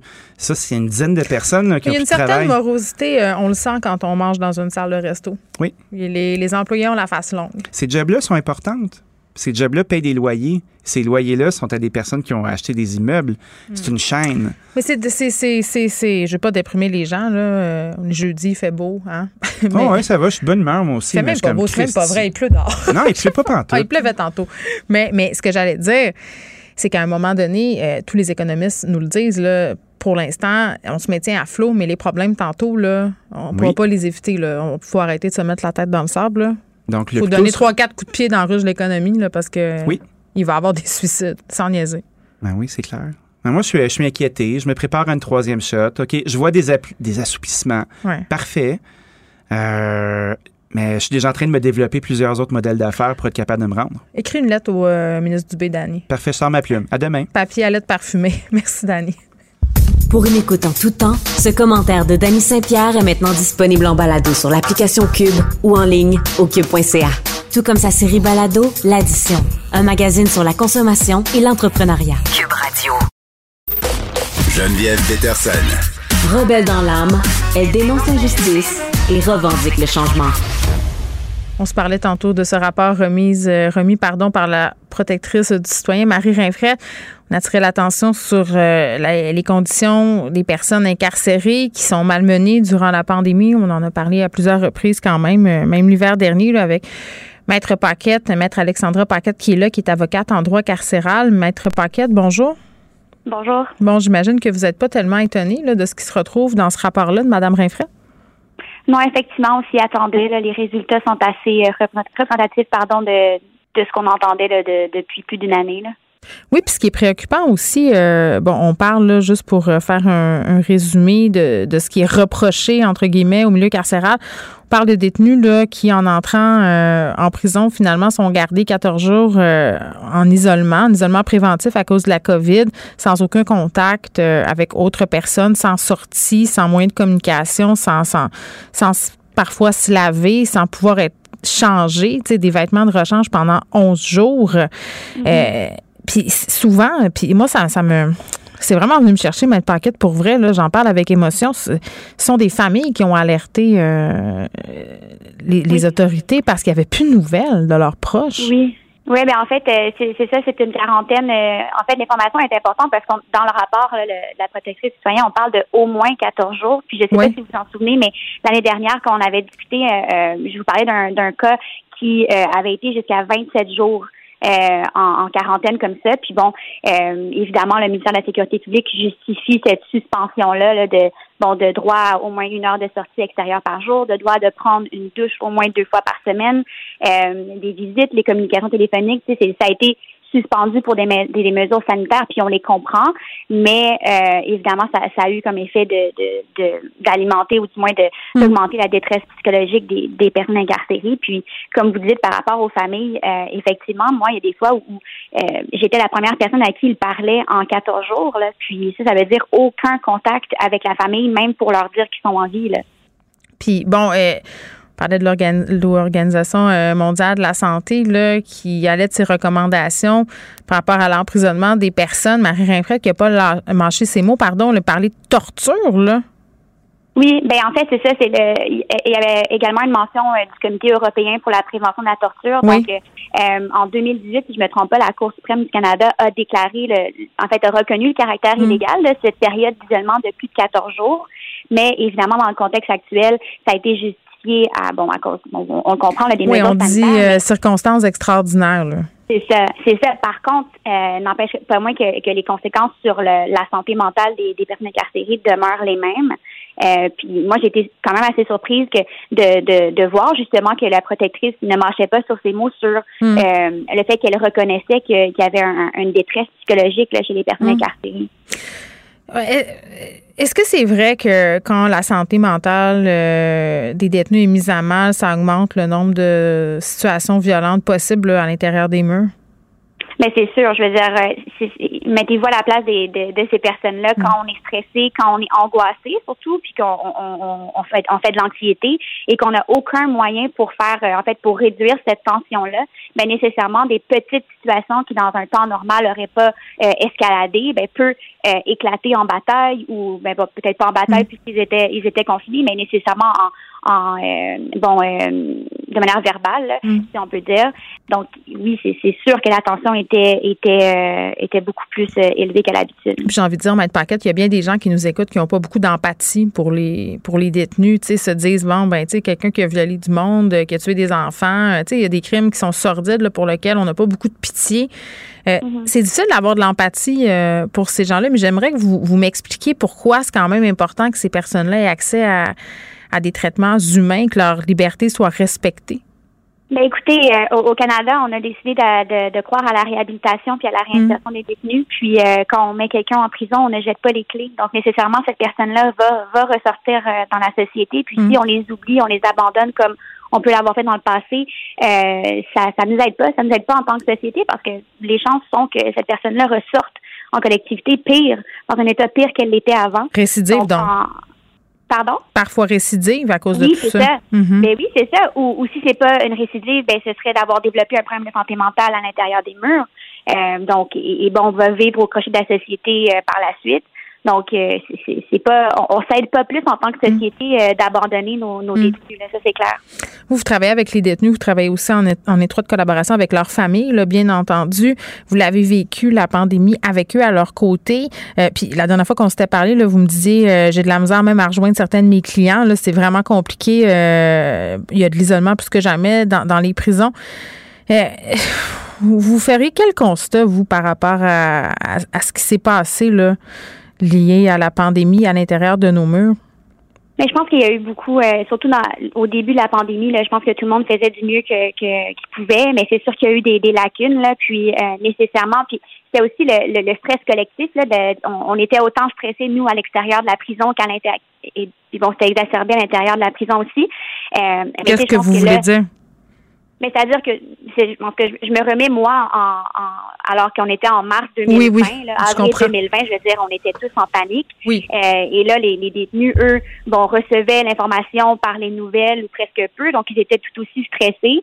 Euh, donc c'était ingérable. là. je veux dire, euh, on, je ne sais pas si vous vous souvenez, mais au début de la pandémie, on, on, disait, ben, on sortira pas, sinon on va, on va, on va mourir de la COVID et tout. Donc, euh, de ne pas être en mesure de parler à ses proches qui sont incarcérés, c'était c'était c'était l'enfer. là. Eux se disaient bon ça y est, mon, mon père, euh, mon frère, mon oncle est, décédé de la COVID à l'intérieur des murs, puis je le saurai jamais. Euh, puis nous, ben, on n'avait aucun moyen de, calmer un peu ces, membres de famille-là parce qu'on on n'arrivait pas à les rejoindre. Oui, bon. euh, Puis là, on a dit tout ça. Tu sais, Marie Rinfray a fait ses recommandations. Euh, J'ai l'impression que parce que ce sont des détenus, ça va sombrer dans les oubliettes dans quelques jours. Là, c'est pas en train de se déchirer la chemise à l'Assemblée nationale, même si on en parle un peu dans les médias aujourd'hui. Euh, c'est quoi la suite, selon vous, de ce- le- du dépôt de ce rapport-là? Est-ce qu'il va prendre la poussière sur les tablettes? Mais écoutez, j'espère pas. Euh, j'espère pas. C'est sûr que le protecteur du citoyen, je veux dire, fait des rapports à chaque année. Il y a des excellentes recommandations. Moi, par exemple, en tant qu'avocate, c'est un outil, un rapport que, que j'utilise là, dans mes revendications auprès des, des directions d'établissement. Euh, mais c'est sûr que euh, c'est des c'est sûr que dans ce rapport-ci, il y a beaucoup d'éléments qui sont reliés à la COVID, mais à chaque année, euh, les, les, les problèmes de délai, par exemple, euh, et des conditions de détention reviennent. Mm. Euh, donc, je pense qu'il faudrait vraiment un, un- un changement plus en en, euh, en profondeur là, de, des en fait, du fonctionnement des établissements de détention. Est-ce que c'est pire au fédéral ou au provincial? Euh, c'est différent, mais euh, c'est différent. les problèmes ne sont pas nécessairement les mêmes. Je pense que. Mais en termes de conditions de vie, là, je parle. J'aurais tendance à dire qu'au provincial, c'est pire. Ah. C'est pire. C'est pire parce qu'il y a beaucoup de va-et-vient. Donc, il y a des individus qui, qui demeurent incarcérés pour des très courtes périodes, si on parle de 10 à 30 jours, par exemple. Et eux, c'est même si leurs conditions de détention sont atroces, ils ne sont pas nécessairement portés à, à euh, décrier ces conditions de détention-là. Parce qu'ils sortent. Donc, on en... Pardon? Parce qu'ils sortent, justement, et ça vaut pas la peine de se plaindre. Oui, c'est ça. Oui, qui veulent tout simplement plus rien savoir avec le système euh, carcéral. Et là là. Maître Alexandra Paquette, merci beaucoup, qui est avocate en droit carcéral. On faisait un retour sur ce rapport déposé par la protectrice du citoyen Marie Rinfrette, les droits des personnes incarcérées malmenées durant la pandémie. Est-ce une surprise? Je pense pas. Joignez-vous à la discussion. Appelez ou textez le 187 Cube Radio 1877 827 2346. Hello. Léa Strisky. Mais je veux que tu le saches que ça a un effet. Mathieu Cyr. Ouais, mais ça, c'est vos traditions, ça. La rencontre. Il y a de l'éducation à faire. Faut avouer que je suis pour la démarche. La rencontre Strisky-Cyr. Léa Mathieu, salut. Salut. on aborde euh, la question du congé férié en mémoire de ce qui a été fait aux enfants autochtones disparus dans les pensionnats, mauvais traitement. Euh, pas de nouveau congé férié, c'est ce que spécifiait M. Legault euh, en disant qu'on avait besoin de plus de productivité. Plusieurs personnes qui pensent qu'il a manqué de sensibilité. Mathieu. Bien, moi, je me demande quand est-ce que M. Legault va se lancer en politique fédérale au nombre d'ingérences qu'il fait dernièrement? Euh, c'était premièrement, il s'est prononcé beaucoup trop souvent pendant la, campagne électorale. Puis là, il arrive avec. c'est comme s'il était dans l'opposition euh, fédérale quand il dit qu'il ne veut pas cette journée fériée-là. En plus, l'excuse qu'il a trouvée, come on, quand il arrive avec un truc de on a besoin d'être plus productif, ça fait des ça fait 30 ans qu'il y a des études qui prouvent que la semaine de 4 jours serait plus productive que la semaine de 5 jours. Microsoft l'a essayé, ça a fonctionné. Il y a des compagnies au Japon qui l'ont essayé, ça a fonctionné aussi c'est vraiment, je trouve, tiré par les cheveux ce qui nous arrive comme excuse. Puis tant qu'à ça, dis juste, hey, ça me tente pas de suivre le fédéral parce que j'ai le goût de jouer la carte de la société distincte parce que le peuple me suit ces temps-ci. Donc, j'ai le goût de marcher seul et voilà. Hmm. Oui, puis le premier ministre qui dit tout le temps qu'il ne veut pas s'ostiner sur le concept de racisme systémique, qu'il faut faire des gestes. Léa?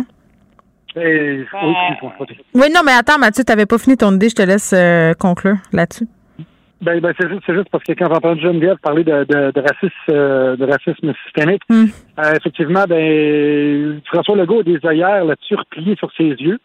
Euh, puis tant et aussi longtemps qu'il sera pas capable d'admettre que ça existe, le racisme systémique, ben je pense qu'il pourra pas l'idée tous les Québécois et tous les Québécoises qui, qui, qui, pensent être capables de, de représenter. Mais c'est comme s'il était poigné dans son affaire d'orgueil. il l'a dit, fait qu'il peut pas comme se dédire. Comprends-tu qu'est-ce que je veux dire? Mm-hmm. Oui, tout à fait. Je vais laisser Léa parler là-dessus. Vas-y. Vas-y, Léa.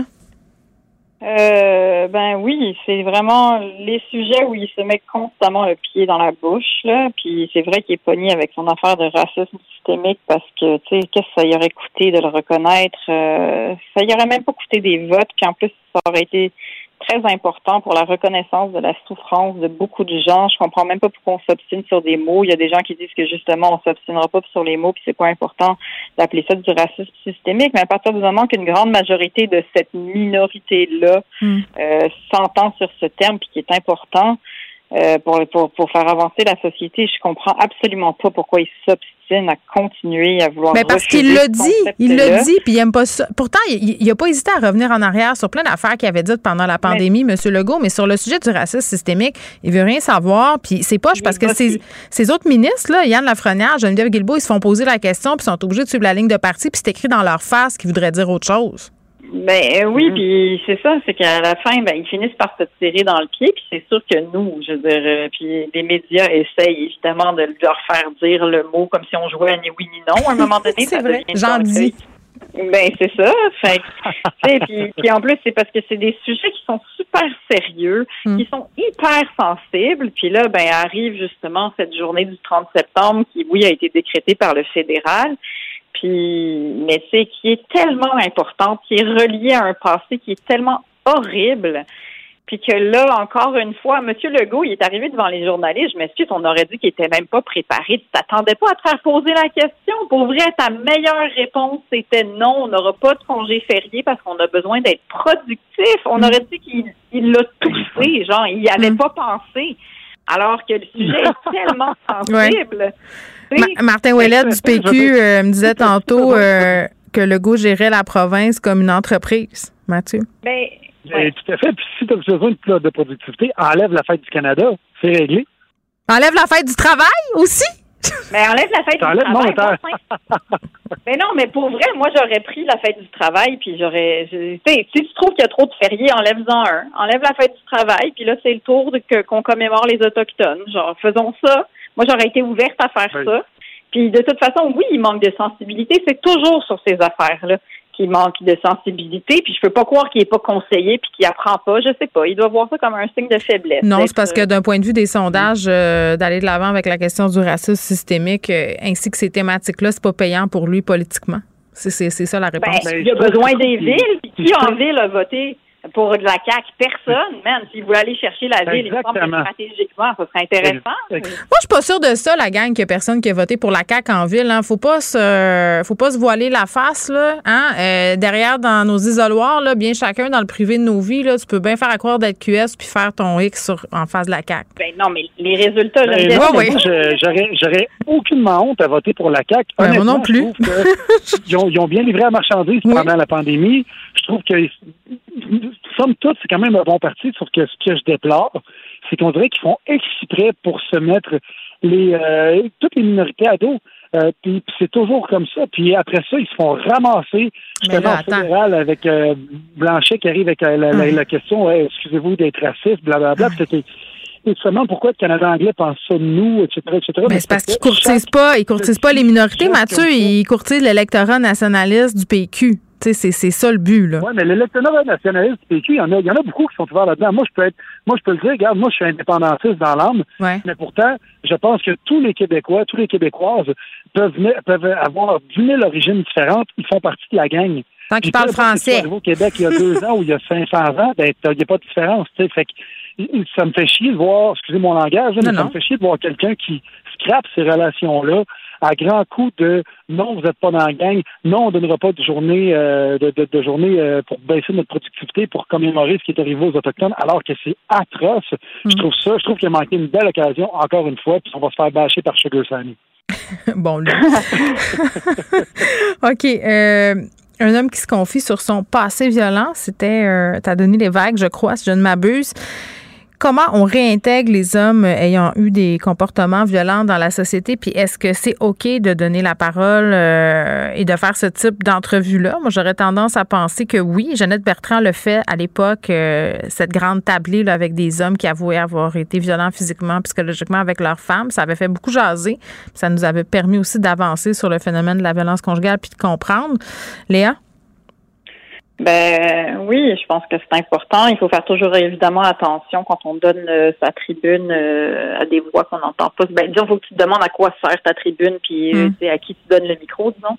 Mais oui, c'est sûr que c'est important. Il faut comprendre la, il faut comprendre l'histoire, le cheminement, la souffrance derrière, euh, derrière l'éducation de ces hommes-là. On pourra jamais changer la société puis le problème si on comprend pas euh, ces histoires-là sous tous ces angles, tu sais. Puis après, ben c'est ça que c'est difficile parce que il faut, comme je disais, il faut que tu fasses attention à qui tu donnes la parole. Parce que des fois, tu sais, je veux dire, je, je pousse là, mais tu sais, quand tu regardes le report, le documentaire sur Ted Bundy, par exemple, il y en a des hommes qui ont fait mal puis qui sont très narcissiques puis qui ont besoin d'avoir ce- Mm. cette espèce de spotlight, tu sais. Mais j'ai regardé l'entrevue de, de cet homme-là qui se confie à Denis Lévesque et qui dit qu'il y, avait- qu'il y a eu un passé violent. Puis je pense que c'est des témoignages qui sont importants parce que si c'est des hommes qui ont cheminé, qui ont eu une prise de conscience euh, sur leur manière d'agir, c'est sûr que c'est quelque chose qui aide directement les hommes qui sont au prix avec ces mêmes problèmes-là. Je veux dire, ce- miroir, il est vraiment important. Là. En même temps, moi, je pose la question du timing. Euh, puis je pense que c'est une question légitime. Là.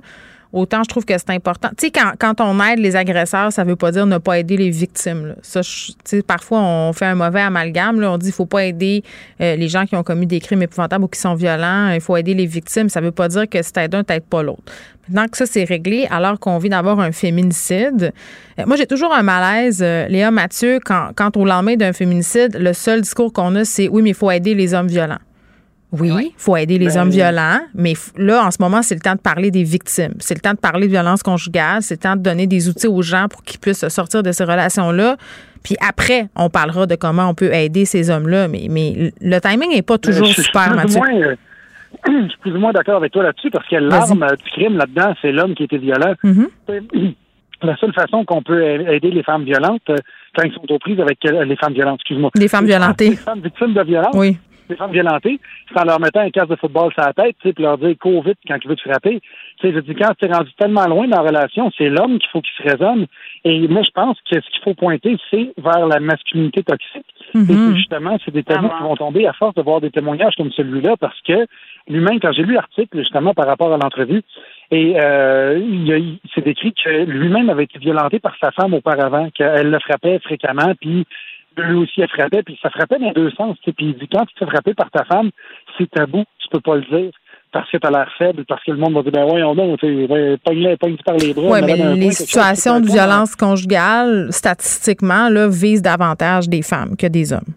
Ben, c'est- mais tout à fait, tu as tout à fait raison. Sauf que pourquoi? Parce que les femmes sont plus capables de s'exprimer parce qu'elles n'ont pas cette espèce de toxicité-là Mm-hmm. qu'on a depuis notre naissance. Nous, je veux dire, le premier jouet que j'ai eu, c'était un G.I. Joe qui faisait par part. Vous autres, c'était c'était une, une, un- une poupée de- que vous deviez. Non, mais c'est vrai, euh, Mathieu, ce que tu dis, là, puis je, je réfère au nouveau livre d'Elisabeth Plank pour une masculinité positive où elle, elle expose vraiment bien ça. Elle dit, tu sais, on valorise le garçon depuis qu'il est petit avec la violence. Tu dans les films, là, la façon dont le héros règle ses problèmes, c'est par la violence. Tu pensons à Die Hard. là. Tout ça, c'est des affaires violentes.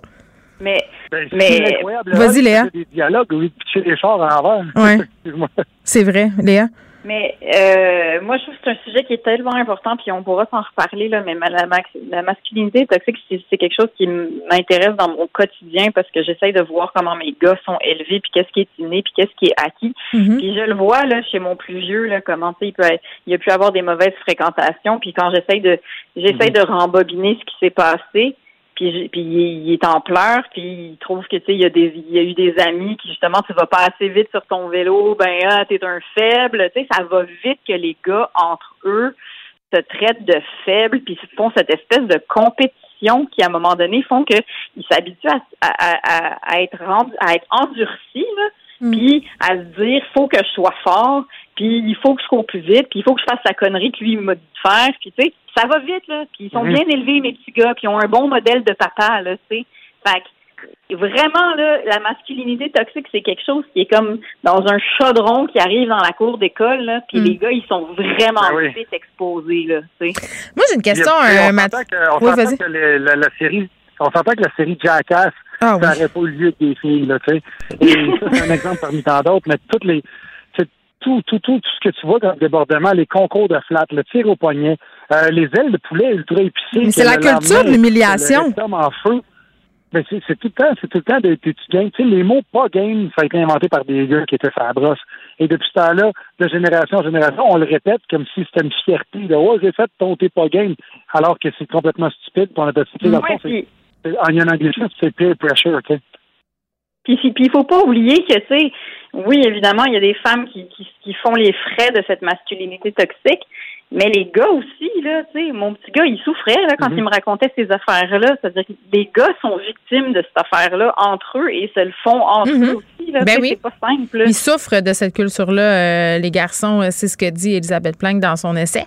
Mathieu, je te pose une question parce que euh, cette semaine, euh, beaucoup de personnes ont fait ce commentaire-là. Euh, J'entendais Benoît Trisac en parler avec Richard là, un midi euh, par rapport au féminicide qui a eu lieu. Où sont les chums de gars de cet homme-là, sa famille proche? Puis ça a fait partie quand même des discussions là, cette année alors qu'on qu'on est malheureusement devant une vague de féminicide. C'est épouvantable.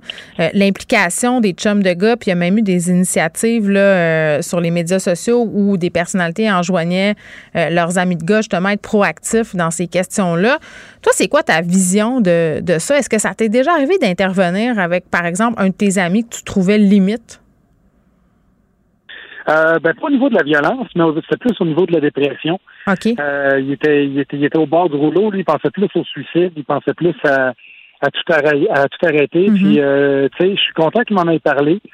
Puis j'ai j'ai su lui remonter le moral, puis dire, tu sais, continue, il y a d'autres choses, puis je l'ai vraiment soutenu pendant, ça a duré environ quatre ou cinq mois, euh, cet épisode-là, puis après ça, il s'en est sorti, puis ça va super bien maintenant. Mais justement, je suis content qu'il soit venu me parler parce que c'est un tough, tu sais, c'est un gars qui roule en pick-up, euh, qui crache à terre en faisant des gros bruits de gorge, tu sais, tu vois, que, quand tu arrives avec euh, ce genre de personnes-là, il y a beaucoup de gens, tu sais, quand ils disent, par exemple, t'es chum de gars, mais il faut que tes chums de gars écoutent aussi. Puis souvent, quand on se livre, quand on, quand on dit nos émotions, ça fait peur à l'autre personne, puis il fait juste, regarde, euh, viens t'en prendre une bière, là, puis oublie ça, là. on va penser à d'autres choses. Mais tu peux pas oublier ça.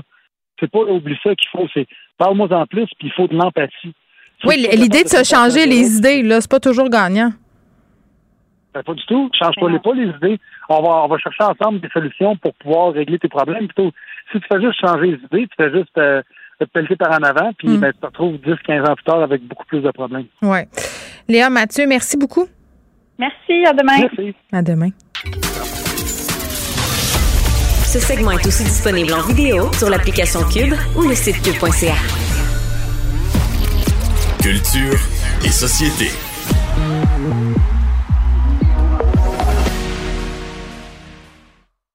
On a-tu Anaïs Gertin? Mais non, non. J'étais là, mais qu'est-ce qui se passe? Qu'est-ce?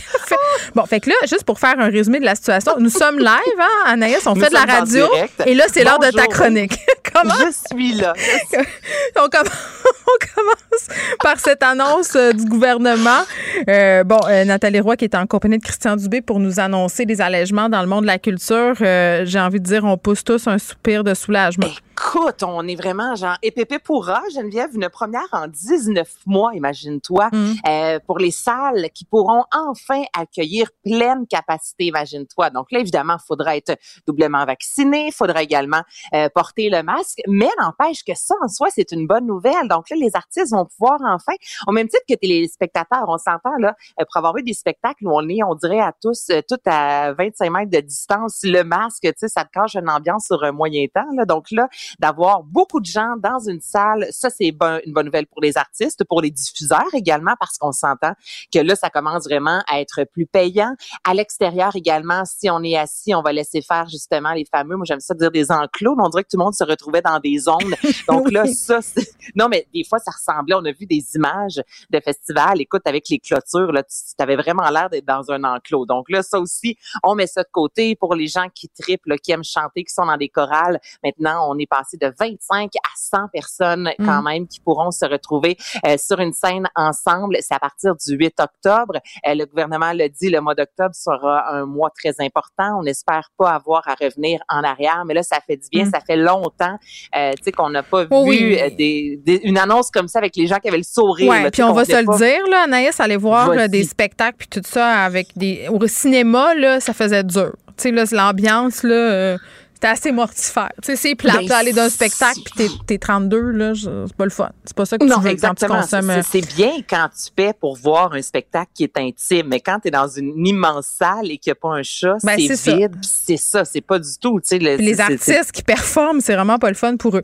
Donc, on est contente de cette annonce-là, bien évidemment, et on est contente aussi parce que hier, tu m'as texté en folie. pour pas. J'ai pas, je vivais une émotion, Geneviève. Ben, je pense qu'on on a eu euh, tout le monde, euh, la planète entière a eu une émotion parce que la tutelle de Britney Spears euh, s'est achevée. C'est chose du passé. Ou presque, je te dirais, puisque elle euh, va quand même retourner euh, en cours prochainement, c'est au mois de novembre. On dit quand même que ce sera une courte séance où là vraiment on va signer les papiers, dire que la tutelle est terminée. Mais hier officiellement, Britney Spears qui a retrouvé euh, sa liberté, donc ce n'est plus son père qui a de l'emprise sur elle là, en attendant euh, la rencontre au mois de novembre. Est-ce que ça va être un une autre personne? C'est ce comme- sera une autre personne, une personne tierce, vraiment avocat, là, qui n'a pas rapport là-dedans. OK. Puis là, là, tu sais, je te disais que le gouvernement et le FBI vont embarquer là-dedans. Mais tu sais, c'est incroyable de savoir que Britney Spears, Geneviève, tu sais, elle payait les avocats de son père qui ça faisait tout pour que Ben son oui. père garde la tutelle. Oui, non, mais il y a plein de monde qui divorce euh, puis que ça, ça s'entre-déchire puis c'est c'est- faut que tu payes les frais de l'autre d'avocat tu là. payes les frais Ah de l'autre, mais ça n'a aucun sens. Et est-ce que tu as vu les euh, histoires éphémères, les stories de son conjoint de Britney Spears? en Hey, je suis pas rendue en là. Je suis pas rendue là, là, à stalker Ben- le chum à Britney. Qu'est-ce qu'il a dit en story? Ben là, imagine-toi qu'il a dit Free Britney, euh, congratulations, disant à tout le monde à quel point le mouvement Free Britney Spears avait vraiment eu de l'importance. Mais je pense qu'il a raison là-dessus. Ben oui, absolument. Mais tu sais, c'est une des premières fois que sur les médias sociaux, vraiment, on le voyait dire merci tout le monde, vous avez vraiment fait une différence dans la vie de Britney Spears. Et là, Britney Spears, la première euh, story qu'elle a fait, la première publication, notamment sur Instagram, c'est elle en train de conduire un avion, rien de moins. Donc, c'est la première fois qu'elle pilotait un avion. Elle a mis aussi une Mais photo c'est d'elle avec dire, c'est une métaphore pour nous dire qu'elle est revenue aux commandes de sa vie. Ben, t'as tout compris. Je pense que oui, Geneviève. On a, on a saisi le On même fait de la message sémiotique après-midi là. Écoute, ben, c'est en même temps, c'est la grande liberté, toi, piloter un avion. Donc, c'est ça qu'elle a décidé. J'aurais très très peur. J'aurais très peur. Moi, je te ferais pas confiance. En fait, je fais confiance à personne, lorsqu'il est question d'avion. Ah, moi j'ai très peur en avion. Si on prend l'avion un jour toutes les deux, on va se tenir la main très fort. Je déteste, OK, je, je te comprends. C'est pour ça souvent que je prends un petit verre de vin, ça me détend parce que sinon prendre l'avion, c'est c'est ma mort. Donc, euh, bonne nouvelle pour Britney Spears et c'était beau à voir, honnêtement, sur les médias sociaux. J'ai pas encore Euh, vu le documentaire. Hein. Je, je me promets ça là, pour en fin de semaine euh, sur les Netflix. Euh, Anna, non pas Anna, Alice Morel Michaud. J'ai aucune idée c'est qui cette fille-là. Euh, elle rectifie le tir quant à l'opinion du public sur son image corporelle. Alice Morel-Michaud, là, euh, Geneviève, c'est une comédienne qu'on a connue à l'âge de 6 ans dans Aurore. Et Alice était de passage cette semaine à l'émission avec Marc-Claude Barrette. Mhm. Elle qui, bon, ben, son corps a changé, évidemment. C'est elle dans leur vieillissant. bleu? C'est celle dans leur bleu, c'est ça? Aussi. Hey, je sais c'est qui finalement, yes. Bon, donc cette comédienne-là, eh ben, son corps a changé, s'est rendue une femme et elle reçoit beaucoup de messages sur les médias sociaux. Mhm. Et cette semaine, c'était vraiment intéressant ce qu'elle a dit à l'émission. Je vais faire entendre un extrait. Étant donné que j'ai comme un peu grandi devant les caméras, c'est spécial parce qu'il y a beaucoup de gens euh, du public qui ont encore une image de moi à 16 ans. J'ai maintenant 22 ans. C'est normal que je n'ai pas le corps que j'avais quand j'étais adolescente. Puis on, fait qu'on dirait que les gens ils voient comme un, un problème là-dedans ou c'est moi je trouve que ça ne devrait même pas être un sujet de discussion. Voilà. Je suis étonnée quand les gens ils disent C'est comme si ton corps ou nos corps les dé- dérange des gens. Sais, c'est comme mon corps te dérange, mais pourquoi? Et là, c'est Marc-Claude Barrette qu'on vient d'entendre. Mm. Puis, tu sais, c'est- moi, j'écoutais ça, puis c'est ça, Alice qui euh, a plus de forme et qui dit recevoir des messages comme jamais. Puis là, les gens qui lui posent des questions, mais qu'est-ce qui s'est passé avec ton corps? Puis c'était, tu sais, Parce qu'elle a plus me- de poids.